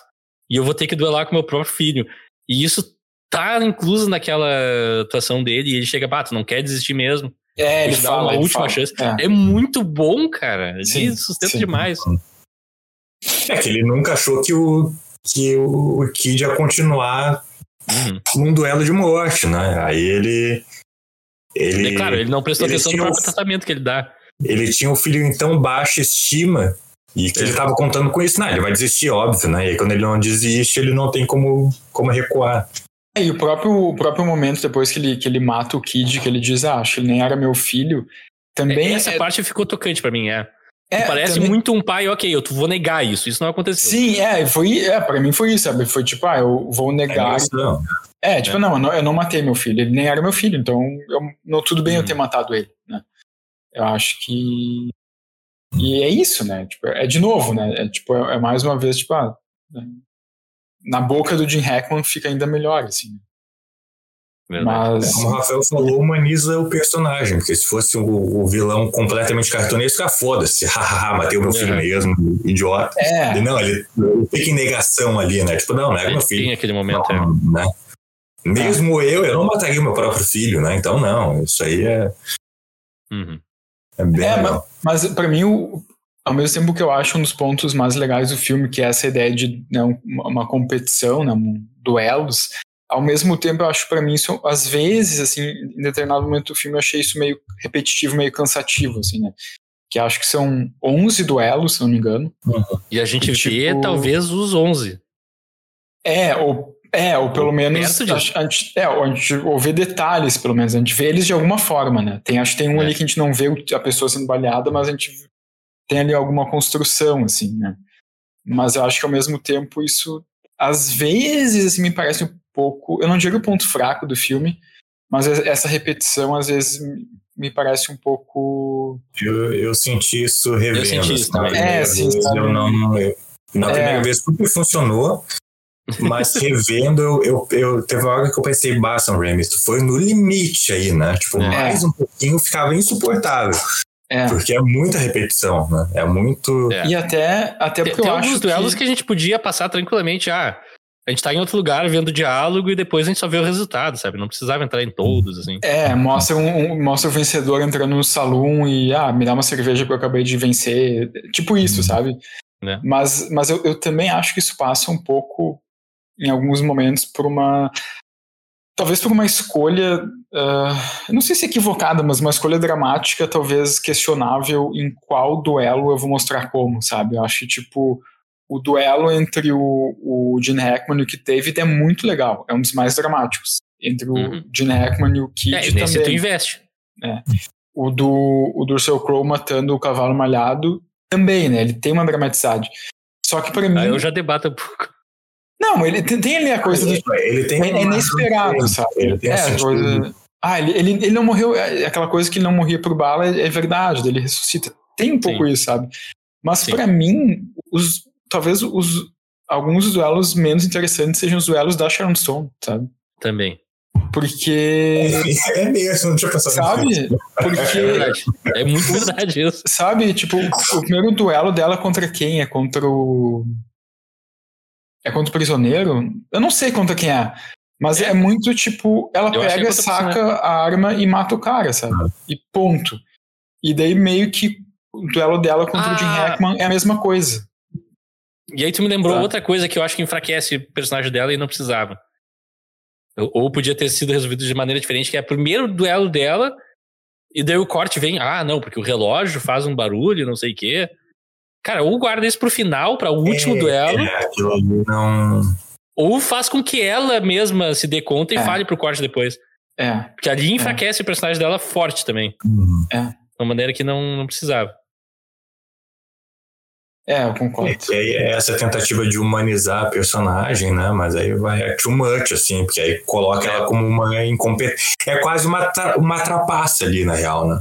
Porque, enfim, É, É, não é, conhecimento comum aquela informação. Então, dá a entender que ela só venceu por isso, porque o outro Exato. soprou na orelha dela. porque E, o pô, homem deu disse pra ela, né? Tem Exato. poucos. É, Exato, ah, a, gente dá- é. a gente deu É. a cena dela atirando na corda de alguém. Ela é capaz de matar pelo menos dois daqueles carinha num duelo honesto. É, e, o, o que eu, o que eu, pois é, o que eu questiono também é, é depois que ela mata lá o abusador, ela tipo, ela fica, nossa, eu matei uma pessoa, pessoa pela primeira, primeira vez, daí ela decide sair da cidade e desistir do plano dela. É, esse pra mim é o E momento daí, mais fraco do não, filme. cara, não, não, ali não, não, não, sabe? Cara, não, isso não convence. Ela tá ali pra matar o Jim Hackman. Então, tipo, não importa se ela vai matar um. Ela matou um abusador. Sabe o que, que tinha que ser a depressão ela- dela? Entrar no bar e tomar um whisky. E daí via alguém provocar ela, ela tirava nos pés do cara e fazia o cara dançar. e daí a gente ficava, bah, ela é o mais forte disso. Mas daí não, ela tá meio É, isso dela desistir, eu achei muito, sabe? Daí, esses momentos de Também ah, faz sentido ela. a dama, a dama assustada, né? Também não faz sentido ela conseguir sair da cidade, né? Porque aí depois lá na frente coloca o Gene Hackman, não, você não vai sair, se você tentar sair, eu, eu vou te matar. É, Então, é verdade, é verdade. Ou mostra que ele controla a cidade, ninguém entra, ninguém sai, ou. Que eu acho que é o que devia ser. sair. é. É, Que é o que devia ser. Ele devia controlar a cidade e nenhum dos competidores pode entrar ou sair enquanto o torneio tá acontecendo. Isso tinha que ter sido estabelecido e é uma. Pra mim, é uma das falhas do filme. E essa cena é execrável pra mim. Tipo, Sim, o diálogo é. com o cara é fraquíssimo. O flashback que a gente tem podia estar em qualquer outro lugar, funcionava. A cena em si, é, ela nem acha o túmulo do cara. Ah, ele não foi ele volta enterrado, eles aquilo que o falou do, do 880, né? Tipo, tá, eu vou fugir da cidade, eu não quero mais ficar É. aqui, eu não aguento mais que ela fala com o Total. Kid também, né? Ele tenta fazer ela ficar, ele, não, eu não quero mais, se, se vira aí. E aí depois ela, tem, ela vai pro cemitério, tem uma conversinha ali de três minutos. Não, não, vou voltar então. Vou, É, agora eu tem pela desligar. causa. É, é muito, né? É muito rápido, foi muito abrupto. É, isso é aquela coisa que eu falei, que eu acho que o filme podia ter dividido melhor seus tempos, né? Uhum. Essa cena, por exemplo, tu tira ela, abre espaço pra alguma outra cena que desenvolve melhor a personagem ou a relação dela com o Gene Hackman, enfim, coisas mais produtivas de se ter. Mas não sei, alguém mais tem algo a falar a respeito do filme, assim? E, e falar. achei ela no final uma completa. tu- tudo bem, né? A gente entende que ela é essa figura assim do, do viajante meio amoral. Mas ela não precisava ser tão filha da puta, né? Ela só, só explodir o relógio, tá ok. Né? Ela destrói a A cidade. cidade, é. Ela de- explode a cidade inteira e foda-se. E é, te vira aí pra, pra o xerife, vai ser o xerife, te vira, te rala aí pra colocar É. isso no pé de novo. É, ela poderia ter explodido o relógio e a casa do Jim Hackman e parar por É, aí. sim, né? sim. Mas não, ela explode outras coisas também. né? Tipo, Ela E é tudo só uma distração pro Gene Hackman não matar o corte, pra ela aparecer e daí ela matar o Gene. Tipo, what? O plano é, É. Vocês planejaram isso de fato? qu- quando o Jim Hackman apontar a arma, vai explodir o negócio. Quando ele É. apontar a arma de novo, vai explodir outra coisa. E quando ele tentar de novo, vai explodir o salão. tipo, é uma, é uma coisa meio Looney Tunes, assim, né? Eu, eu fiquei meio- imaginando ela correndo com tipo uma tocha, com as coisas de. Os pavios atrás das casas, indo assim. E daí do pra. "Ah! É, É. E podia, para fazer mais sentido com a questão do colocar o povo ali, né? Mostrar que o povo que colocou uh, as dinamites, É, eles é. acenderam, né? Porque, tipo, ela sozinha saiu carregando, sendo que ela estava morta, né? Entre aspas, ela saiu o fantasma carregando o barril de dinamite, explodindo. Teoricamente, ela fez aquilo de noite, eu imaginei. É, mas. né, Mas é, uma, assim, mas é uma cidade mínima, é uma cidade desse tamanho, né? Tipo, pra. É. O E Vaguinha ator- e eu botamos, dina- dinamitamos aquela cidade em 15 minutos. Em eu acho. a única cena que sacanearam com, com o Gene Hackman, que mesmo assim ele não, ele não torna o negócio Eu- patético. Eu sei o que tu vai falar, mas. eu acho Porque, assim, é patético. Você está morta. Ai, gente, Ah, é por favor, né? Ah, isso Não, é porque está vilão morto. sempre reagem assim em filme. Tipo, não, por favor, meu amigo. Ah, é, é que eu vou ser sincero, todo aquele plano ali de tipo, ah, o, o Russell Crowe vai atirar nela com, sei lá, uma bala de festinha, o que é que seja, deve botar uma tinta. Não, ele já- atira não, no, não, no lado, não, gente, do não. lado direito é do peito, é uma descrença total aquilo, né? Tipo, É. porque... É, né, Não, o sabe? plano deles é muito terrível. É. Não, o Mas primeiro, ao tipo, ponto de ser é mostrar uma bala de festinha ali, porque, por favor, né? Pra, pra não atravessar o, o peito dela ali, tinha que... É, Ele é mas- tão mas- bom pistoleiro que ele é. escolhe qual é a bala que vai matar. Oi? Ele é tão, bisto- tão bom pistoleiro que ele escolhe qual é a bala que vai É. matar. É, bom. Mas ele só Mas tinha ele- uma bala mesmo. Mas ele É. não entendi, mas ele, mas ele, ele atinge ela, então, porque eu não, eu não entendi. Então, Sim, ele atinge, porque... Atinge ela no peito aqui no lado direito, não no lado esquerdo onde fica a o coração. de sangue, tá? A Ah, tá. Ah, tá, tá, Ele tem que verdade, acertar ela. É verdade, tá. É, mas é Só um plano assim, meio, né, tipo, meio... Não, é um plano completamente bosta, porque se é uma bala real, ela, ela vai ser ferida, né? E se ele não for É. um pistoleiro excepcional, ela vai ser morta. Então, assim, Ah, se fosse, se fossem os assassinos do Pânicos, ele, dos Pânicos, eles iam querer ser, ser feridos. é, entendeu? Não, mas, mas também, é, é, para mim, tem um, um momento que é também muito. Porque a gente acabou não falando tanto disso, né? Mas o, momento, o, Sam, o Sam Raimizismo do filme, assim. Para mim, os A, a momentos que. morte do Gene Hackman. a- o- quando, É ele, total, quando, é. quando ele dá uma pirueta pra trás, eu Ah, depois de. Aquilo é muito bom. Aquilo é Aquilo é muito sensacional. É Aquilo perfeito, é, é o Sam Raimi dizendo: ah, o cara morreu, mas né, é, é galhofa, é galhofa isso aqui, Total. entendeu? O buraco na vai- cabeça também é muito. Ah, a gente ele- vê através. Não, e a assim, maneira né? E a maneira Como como, ele- ele, monta essa cena, assim, porque mostra ele ferindo ela, né? Ele, ele acertou ela e ele aí vai pro rosto dele, ele dá um risinho, tipo, haha, e aí mostra o buraco. Aham. mostra a sombra dele, né? A sombra É, dele fica na sombra. com o buraco. É, E daí ela tira na cara dele, devorando a cara dele com uma bala. Sim, é muito bom. Que é maravilhoso também. e daí tem a pirueta. É, Daí tem a pirueta. pirueta. Mas é, Sem rosto, ele dá uma pioreta. Que. Fantástico. É, uma, é, é um momento galhofa Sam Raimi, assim, que acho que funciona. Ah, funciona muito total. bem, assim. É, essa parte eu tava Funciona torcendo pro bem. filme já. É muito bom. Ah, e, e- tem, e além dos, do- dos Dutch Angle que tu comentou, né, Rafael, aqueles ângulos tortos, também tem o plano Evil Dead, né, que é aquela câmera super rápida, assim, que Claro. tem na cara do- Tem uma Não, hora tem um momento que ele faz o, o zoom aquele enquanto tu, faz traveling in, enquanto dá zoom out, que, que dá aquele efeito do fundo se destacar da pessoa. Aham. Ele faz isso umas seis pessoas diferentes, assim. Sim! Uma atrás da outra, tipo. brr, brr, brr, Ali foi um dos momentos que eu tá chega, Sam Raimi. É. É bom. Sabemos do que tá capaz agora que eu continuo o filme. Aquilo é glorioso. Não, tem uma que, que eu que acho que é no Saloon, que é quando eles apresentam o personagem do Jim Hackman e do Russell Crowe, que eu acho que o Jim Hackman pergunta, tu ainda é rápido? Daí ele joga um copo de água Ah. pro Russell Crowe e daí tem um planão assim na cara do Russell Crowe, É. e corta o Russell Crowe, pega o copo e diz, eu ainda sou rápido. Cara, aquilo lá é... Ele pega o copo de pé e tem água dentro ainda. É Sim, maravilhoso. e a água ainda cai... Sim. Sim. Cara, Esses é... momentos de badass, Sim. bang bang, assim, esse filme faz muito bem.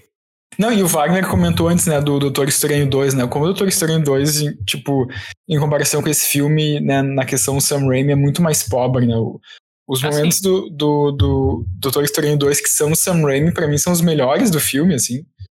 Total. Mas parece um Sam Raimi 2 se salva por cenas específicas que são do Sam Raimi. Tipo, Sim. o Doutor Estranho revivendo, que é a mesma cena da mão, né? Lá, né? Que é. levantando a mão. Do Evil Dead. Tipo, é, então é. E eu fico pensando por que, que ele se. Bom, dinheiro, tá, talvez. Provavelmente. Não adianta, um tipo, filme de grande estúdio, grande orçamento é uma responsabilidade. Tu vai trabalhar né? pra Marvel, óbvio, tu vai, óbvio, tu vai ser podado, né?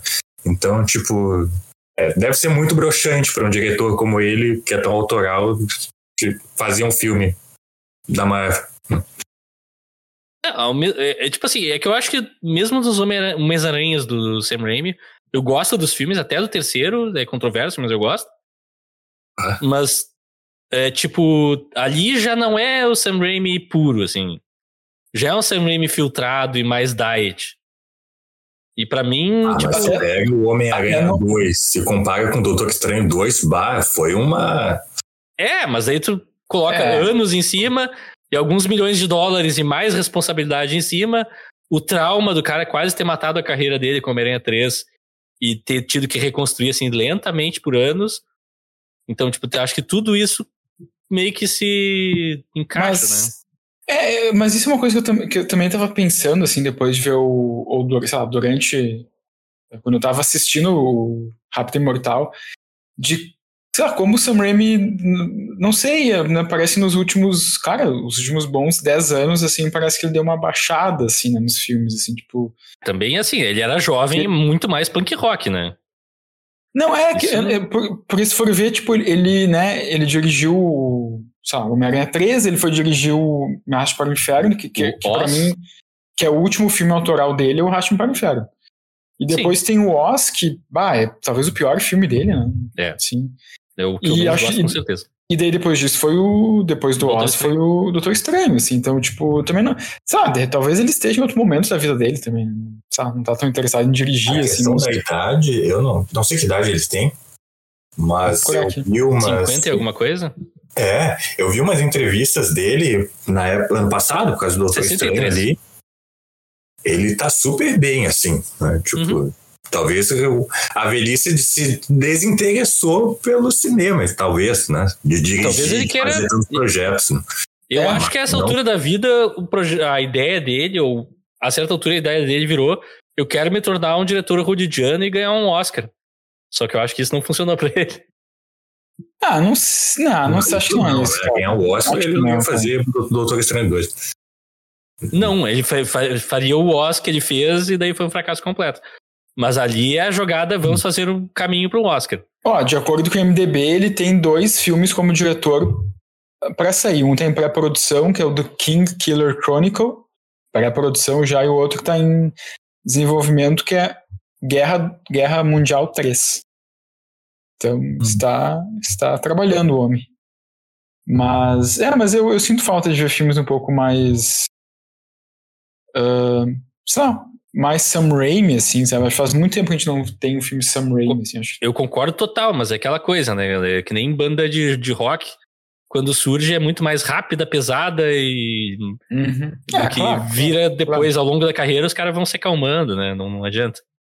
Hum. Aí. Mas enfim, alguém mais tem alguma consideração pra fazer sobre o Rápido e Imortal? Um bom filme machucado por alguns defeitos é, pontuais? É, Pra mim é isso. Pra mim, o, o principal problema do filme, pra mim, é, é roteiro, sabe? É tipo. É, é, é uma roteiro é a coisa mais fraca. E é impressionante é. o quanto eles conseguem sustentar e carregar o filme Sim. só com atuações e personagens super coloridos, assim. Não, e é uma história simples, isso eu acho legal. Eu acho Sim. uma história simples, eu acho muito, muito bom isso, muito ótimo. Mas é uma história simples que poderia ser um pouco mais bem trabalhada. Assim. É. Concordo. Faço minhas as tuas palavras. Ou faço tuas as minhas palavras, não sei. Vaguinha, alguma consideração final? Não, concordo, concordo. Acho que cobrimos bem o filme. E qual a cena favorita de vocês? Eu vou abrir dizendo que é a cena do Gene Hackman dando discurso para a cidade, dando um carão em todo o mundo da cidade ao mesmo tempo, sozinho, sem temer uma bala perdida chegar nele, porque ninguém tem coragem de fazer isso. Esse cara é fodão demais. Eu gosto da cena do jantar entre o Jim Hackman e a Sharon Stone. Genial também. E a cena ali no salão quando a Sharon Stone tá ali, daí é apresentado o Jim Hackman, o, e todos os pistoleiros, o Russell Crowe. Eu gosto daquela cena, que é de noite também. Essa, esse climão, assim, de estes são os players e agora vamos ver como isso vai se desenvolver. Assim. É, pra mim, as grandes cenas são é o discurso, né, do Gene Hackman e a do jantar. Então, para falar uma extra, ah, o duelo do, do Gene Hackman com o Kit. Quando ele mata o Kit, aquele buraco, eu, aí eu, Sam Raimi, a primeira vez que eu vi aquilo, eu, ah, meu Deus, olha aí. Tá muito bom, né? Aquele buraco gigantesco na cabeça do cara. Uhum. E qual a atuação favorita de todo mundo? Pra mim é a Nicole Kidman. Tá muito bem nesse filme. A Nicole Kidman arrebentou, assim. Não, tô brincando. Gene Hackman, né? Pra mim, Gene Hackman pra mim ele tá também. em outro patamar, assim. É, Gene engole todo mundo. É, Gene Hackman e pra mim, assim, menção honrosa pro Keith David. Eu botaria menção E- rosa pro Russell Crowe, acho que ele tá bem também. O sotaque dele varia. Ah, eu, dou, eu dou menção rosa pra Sharon Stone. né? Vocês não gostaram, mas eu, eu gostei. Eu gostei da atuação dela. Eu gosto mais dela do que dela nesse filme, que é um, Pode ser. um, um dilema, mas eu acho que, assim, tem algo que tá travado ali, não, não sei. É, eu senti. Eu É, adoro também. é, Eu podia. é, Pra, já que a gente tá em cena ainda, eu adoro a cena que ela se revela, que ela revela que está viva. Com aquele cabelão maior, estilo predador, assim, Uhum. tipo. Né, aquele cabelão, assim, parece uma peruca de drag, assim. eu- Uhum. Isso é muito bom mesmo. E que nota vocês dariam pra esse filme? Alguém quer começar? ahn, Ou eu vou eu? Não, pode ir, pode ir então. Posso ir? Uhum. Pra mim é um nota 7. É um Acompanho bom filme. Acompanho Eu acho nota que tem 7. coisas que não envelheceram tão bem. Tem algumas coisas de rote- o roteiro, principalmente, me decepciona um pouco. Mas quando ele entrega, ele entretém, assim, me divertiu. E ficou por aí, mais ou menos. Concordo. Eu, eu vim preparado para dar oito, mas aí vocês, na discussão com vocês, Wagner. eu diminui Não. meio ponto, vou dar sete e meio, sete e meio. Ah, eu E que acho que são, são notas justas. São notas justas. Eu acho que sim. Pelo menos a minha nota é 100% justa com o que eu tinha saído pensando do filme. Esse é um recado pra reduzi- Bibiana Link, que deu uma nota extremamente injusta pra esse filme. Cara, assim, eu ainda acho que a gente tinha que tentar fazer É. uma regravação estilo Brokeback. E aí vamos gravar novamente, mas com todos. Com todos, porque assim, a Bibiana, é- em menos de um minuto, ela destruiu o filme. Persona, é, ela se transformou. Tu, Bibiana, eu sei que tá nos ouvindo agora, tu vai ouvir esse episódio. Tu se transformou em pe- persona não grata nesse podcast. Nossa, foi muito. Tá. Eu, eu dei muita risada. Eu deveria, ela deveria estar aqui, ela ia colocar fogo nisso. programa. É, exatamente. Bom, a, a Bibiana e o Alexandre não estão aqui com a gente, obviamente, mas eles mandaram eh, vídeos eh, falando a opinião deles do, do filme, que eu vou adicionar no final do episódio aqui depois, vai ser divertido. Ainda não sei se vai ser antes ou depois do- da música final, mas enfim. E que filmes vocês recomendariam para quem gostou eh, de Rápido e Mortal? Eu vou abrir os trabalhos dizendo um dos meus filmes favoritos, de duas das minhas diretoras favoritas, as irmãs Wachowski, Ó, que é Speed Racer, o filme. Quê? Que tu gosta dessa coisa de um torneio em qual personagens super exagerados e caricatos disputam. Só que nesse caso é correndo de lado, ao invés de tiroteios. É um dos melhores filmes que eu já vi, uma das melhores adaptações de anime que eu já vi. Eu recomendo, assim, ó, de coração cheio. Eu falei que eu ia pelo, pelo viés muito do. completamente inesperado. Completamente inesperado. Uma coisa que eu, que, eu, que eu acho fascinante na amizade, embora eu e o Rafael não nos conheçamos há tanto tempo assim, é que as pessoas sempre surpreendem. Assim, tu pensa que ah, eu já conheço mais ou menos a pessoa, tu acha que a pessoa já é previsível. Aí ele me solta um Speed Racer. Como assim, meu Deus? Tem, tem relações. Dá uma boa sessão dupla, digo mais. Gente, Speed Racer, essa foi assim do nada. Mas, Ah, bom, ótimo, ótimo, ótimo. Bom, eu tenho. Tu terminou, Rafael? Terminei. Eu tenho três filmes. Bom, Nossa. Um é uma franquia. Não, na verdade tem. Ó, o Wagner já tá revirando. É, já multiplicou os filmes agora. São Jogos Vorazes. O primeiro filme, Jogos Vorazes, que tem essa coisa do torneio, da disputa, enfim. Mas outros dois filmes são westerns. Uh, o primeiro é um western de 2008, que inclusive também tem o Russell Crowe, que é Um Trem para Yuma. Que eu vou dizer, dos westerns uh, mais modernos, assim, é um filme que eu acho muito interessante. Muito interessante. Inclusive é dirigido pelo James Mangold, que é o diretor desse último filme do Indiana Jones. E também, como não poderia faltar, o, um filme com Ethan Hawke. Yes. É o, que a, em português acho que é Num Vale da Violência, Num Vale Violento. Em inglês é In a, Va In a Valley of Violence, que é um western com Ethan Hawke e John Travolta. E a Thaisa Farmiga. Que é basicamente um. Eu recomendo esse filme, a gente tem que falar dele em algum, em algum episódio. Que é basicamente um, um, John Wick do, do, do Velho Oeste. Mata um cachorro do Ethan Hawke e ele volta para se vingar. Tá, tu me vendeu, assim, com uma força esse filme já. Com uma frase eu tô ok, vamos ver agora. Então esse aí. Matou o cachorro, John Wick, um, é isso aí. Um, em Vale da Violência, Não, um trem para Yuma e Jogos Vorazes. É isso aí. Boa. Vaguinha Pistolinha. Pra mim é um western também, de 92, três anos antes de Rápido e Mortal. Os Imperdoáveis. Também tem Jim Hackman, né?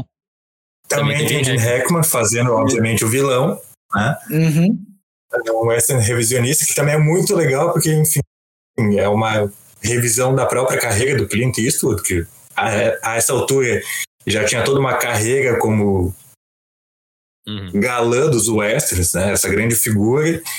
E aí, nos Imperdoáveis, ele já é um assassino de aluguel aposentado, né? Porque, enfim, se apaixonou, casou, começa o filme, a esposa dele já faleceu, né? É um viúvo, ferrado, com dois filhos pequenos, né? E já é uma sombra do que ele já foi. Até que vem um amigo, sempre os amigos ferrando com a nossa vida, o convidando para uma última missão, né? Que ele aceita. E aí, meus amigos, a gente vê que ainda há um monstro né? Que aquele homem é. aparentemente quebrado, aparentemente velho, cansado, ainda há um monstro ali. E quando chega ao final, meus amigos, Clint Eastwood é. É, assim, é do mal. É do mal. É do mal, é, um, é, o, é o demônio. É agora que eu confesso que eu nunca vi esse filme. Nunca Cara, viu? Assista, esse filme, bah, esse filme é, é do caralho. É muito bom. bom. Eu, eu não, não escondo, eu tenho um certo preconceito com faroestes. Então eu vi muito poucos. Ah. Mas enfim, eu não sei, agora a gente tem planejado o próximo episódio, que filme a gente vai falar. A gente fala para as pessoas ou a gente guarda segredo? Não guarda segredo. É, tem que rever isso. Guarda é, segredo. talvez tem que, tem que rever isso. Vamos guardar tem? segredo. A gente tá no momento mais flexível, assim, surpresa. Beleza, então semana que vem não sei que filme vai ser. Fiquem ligados. Uh, bom, enfim, quando sair o episódio, daí vocês vão lá, veem o filme, depois não tem problema, a gente não, não precisa que ouça no primeiro minuto. E vocês podem nos seguir nas mídias sociais, Instagram, YouTube, arroba eu quero ver filme. Você pode nos mandar um e-mail para eu quero ver o filme, arroba gmail.com, com críticas, dúvidas, sugestões, é, elogios, principalmente para mim, que eu sou geralmente excelente no podcast. Também pode encontrar o programa onde podcasts são encontrados. Se não tiver, me avisa que eu ponho lá, a gente dá um jeito. E nos segue, ativa o sininho, põe as notificações, põe fogo no, no parquinho, avisa as pessoas que, o, põe fogo no parquinho. que o podcast é bom, fala para um amigo e fala para o inimigo também. Se não, se não gostou do episódio, fala para o inimigo que ele vai ouvir e vai gostar. Então, a minha especialidade. O Speed Racer e o Põe Fogo no Parquinho. Ai, meu Deus. Essa daí. Bom, a gente vai sair. A, a, gente tá encerrando o programa aqui, mas não saiam! Porque Alexandre Rossi e Bibiana Link vão fazer uma aparição especial do além para falar pra gente o que acharam do filme. E aparentemente tem. Eu não vi ainda as opiniões, mas os do, meus dois comparsas são. Eles não acreditam em, em guardar surpresa, então eles já saíram loucamente vendo tudo, então eles falaram que tem controvérsia, eu tô muito curioso já. São... Então fiquem ligados. São participações, assim... especi... são participações especiais? São. de qualidade? Não sei. Debatível. Debatível. Debatível. Mas daí, se quiserem travar essa guerra nos comentários, tá? Tá todo mundo convidado. Podem jogar ovo pro lado que, que for, que a gente se diverte. Enfim, até a semana que vem. Alguém quer deixar uma mensagem de despedida? Tchau, pessoal. Não taquem ovo em mim, taquem no Leonardo, que é quem merece, né? Nossa. Vocês estão do mesmo lado desse episódio? Não, eu ia falar pra colocar fogo no parquinho também, mas acho melhor não. Bom dia, boa tarde, boa noite, ouvintes do Eu Quero Ver o Filme, a comunidade mais pistolinha do mundo. Hoje a gente não pôde estar presente no, na gravação por problemas técnicos, mas estou mandando essa mensagem aqui para dar leves impressões, rápidas impressões sobre o filme Rápido e Imortal, dirigido pelo Sam Raimi. Uh, um filme de faroeste, né, de 1995. Uh, eu acho que é um filme que ele traz uma retomada ali dos filmes de faroeste, porque já é uma época que eh, esse gênero não estava tão popular, né. É um filme com uma temática, assim, com, com uma narrativa mais voltada para aquela questão da competição ali, né, um torneio de, de disparos ali, né, de, de duelos. E eu, eu geralmente gosto desse tipo de narrativa, eu me entretém bastante, né? Não acho que seja um filme assim revolucionário de nenhuma forma. Acho que até o tom da direção do Sam Raimi às vezes me soou um pouco satírico naqueles zooms muito característicos do gênero, né? Uh, e é um, é um tema de vingança também, né? Da personagem da Sharon Stone, que aliás um filme uh, de faroeste protagonizado por uma mulher, que é interessante destacar também, né? Que é um, um ambiente, né? Um gênero tão uh, machista, né? Masculinizado ao longo dos tempos, né? Então é uma coisa diferente, é, é bom ressaltar isso. Uh, mas no mais, ah, outra coisa interessante é o elenco, né? O elenco, a gente pega assim, pensando no filme uh, e vendo o elenco, nossa, tem um elenco estrelado, né? Tem Leonardo DiCaprio, tem Russell Crowe, tem o Gene Hackman, a própria Sharon Stone, é, é muita gente conhecida. Aliás, tenho que ressaltar aqui que as pessoas insistem em machucar o Russell Crowe para que ele não lute. Isso acontece em mais de um filme. As pessoas machucam o Russell Crowe para que ele não lute, para que ele não duele, né? Uh, mas no geral, eu acho um filme que um bom entretenimento. Não é um filme marcante assim, não é um filme que eu vou lembrar por muito tempo, mas foi um bom entretenimento.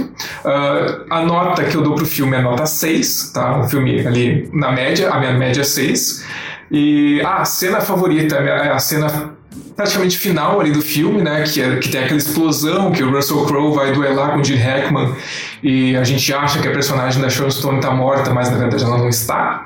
Então ali tem um, uma grande virada. E a minha atuação favorita do filme é do nosso cover do Filipão, o Gene Hackman.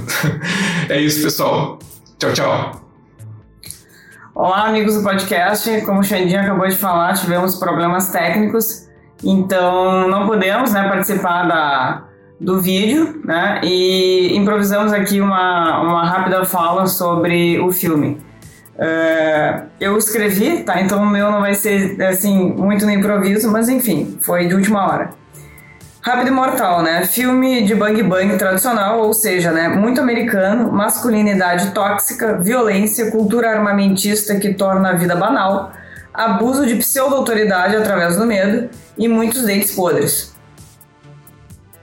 Sharon Stone, como protagonista, é um oásis no deserto.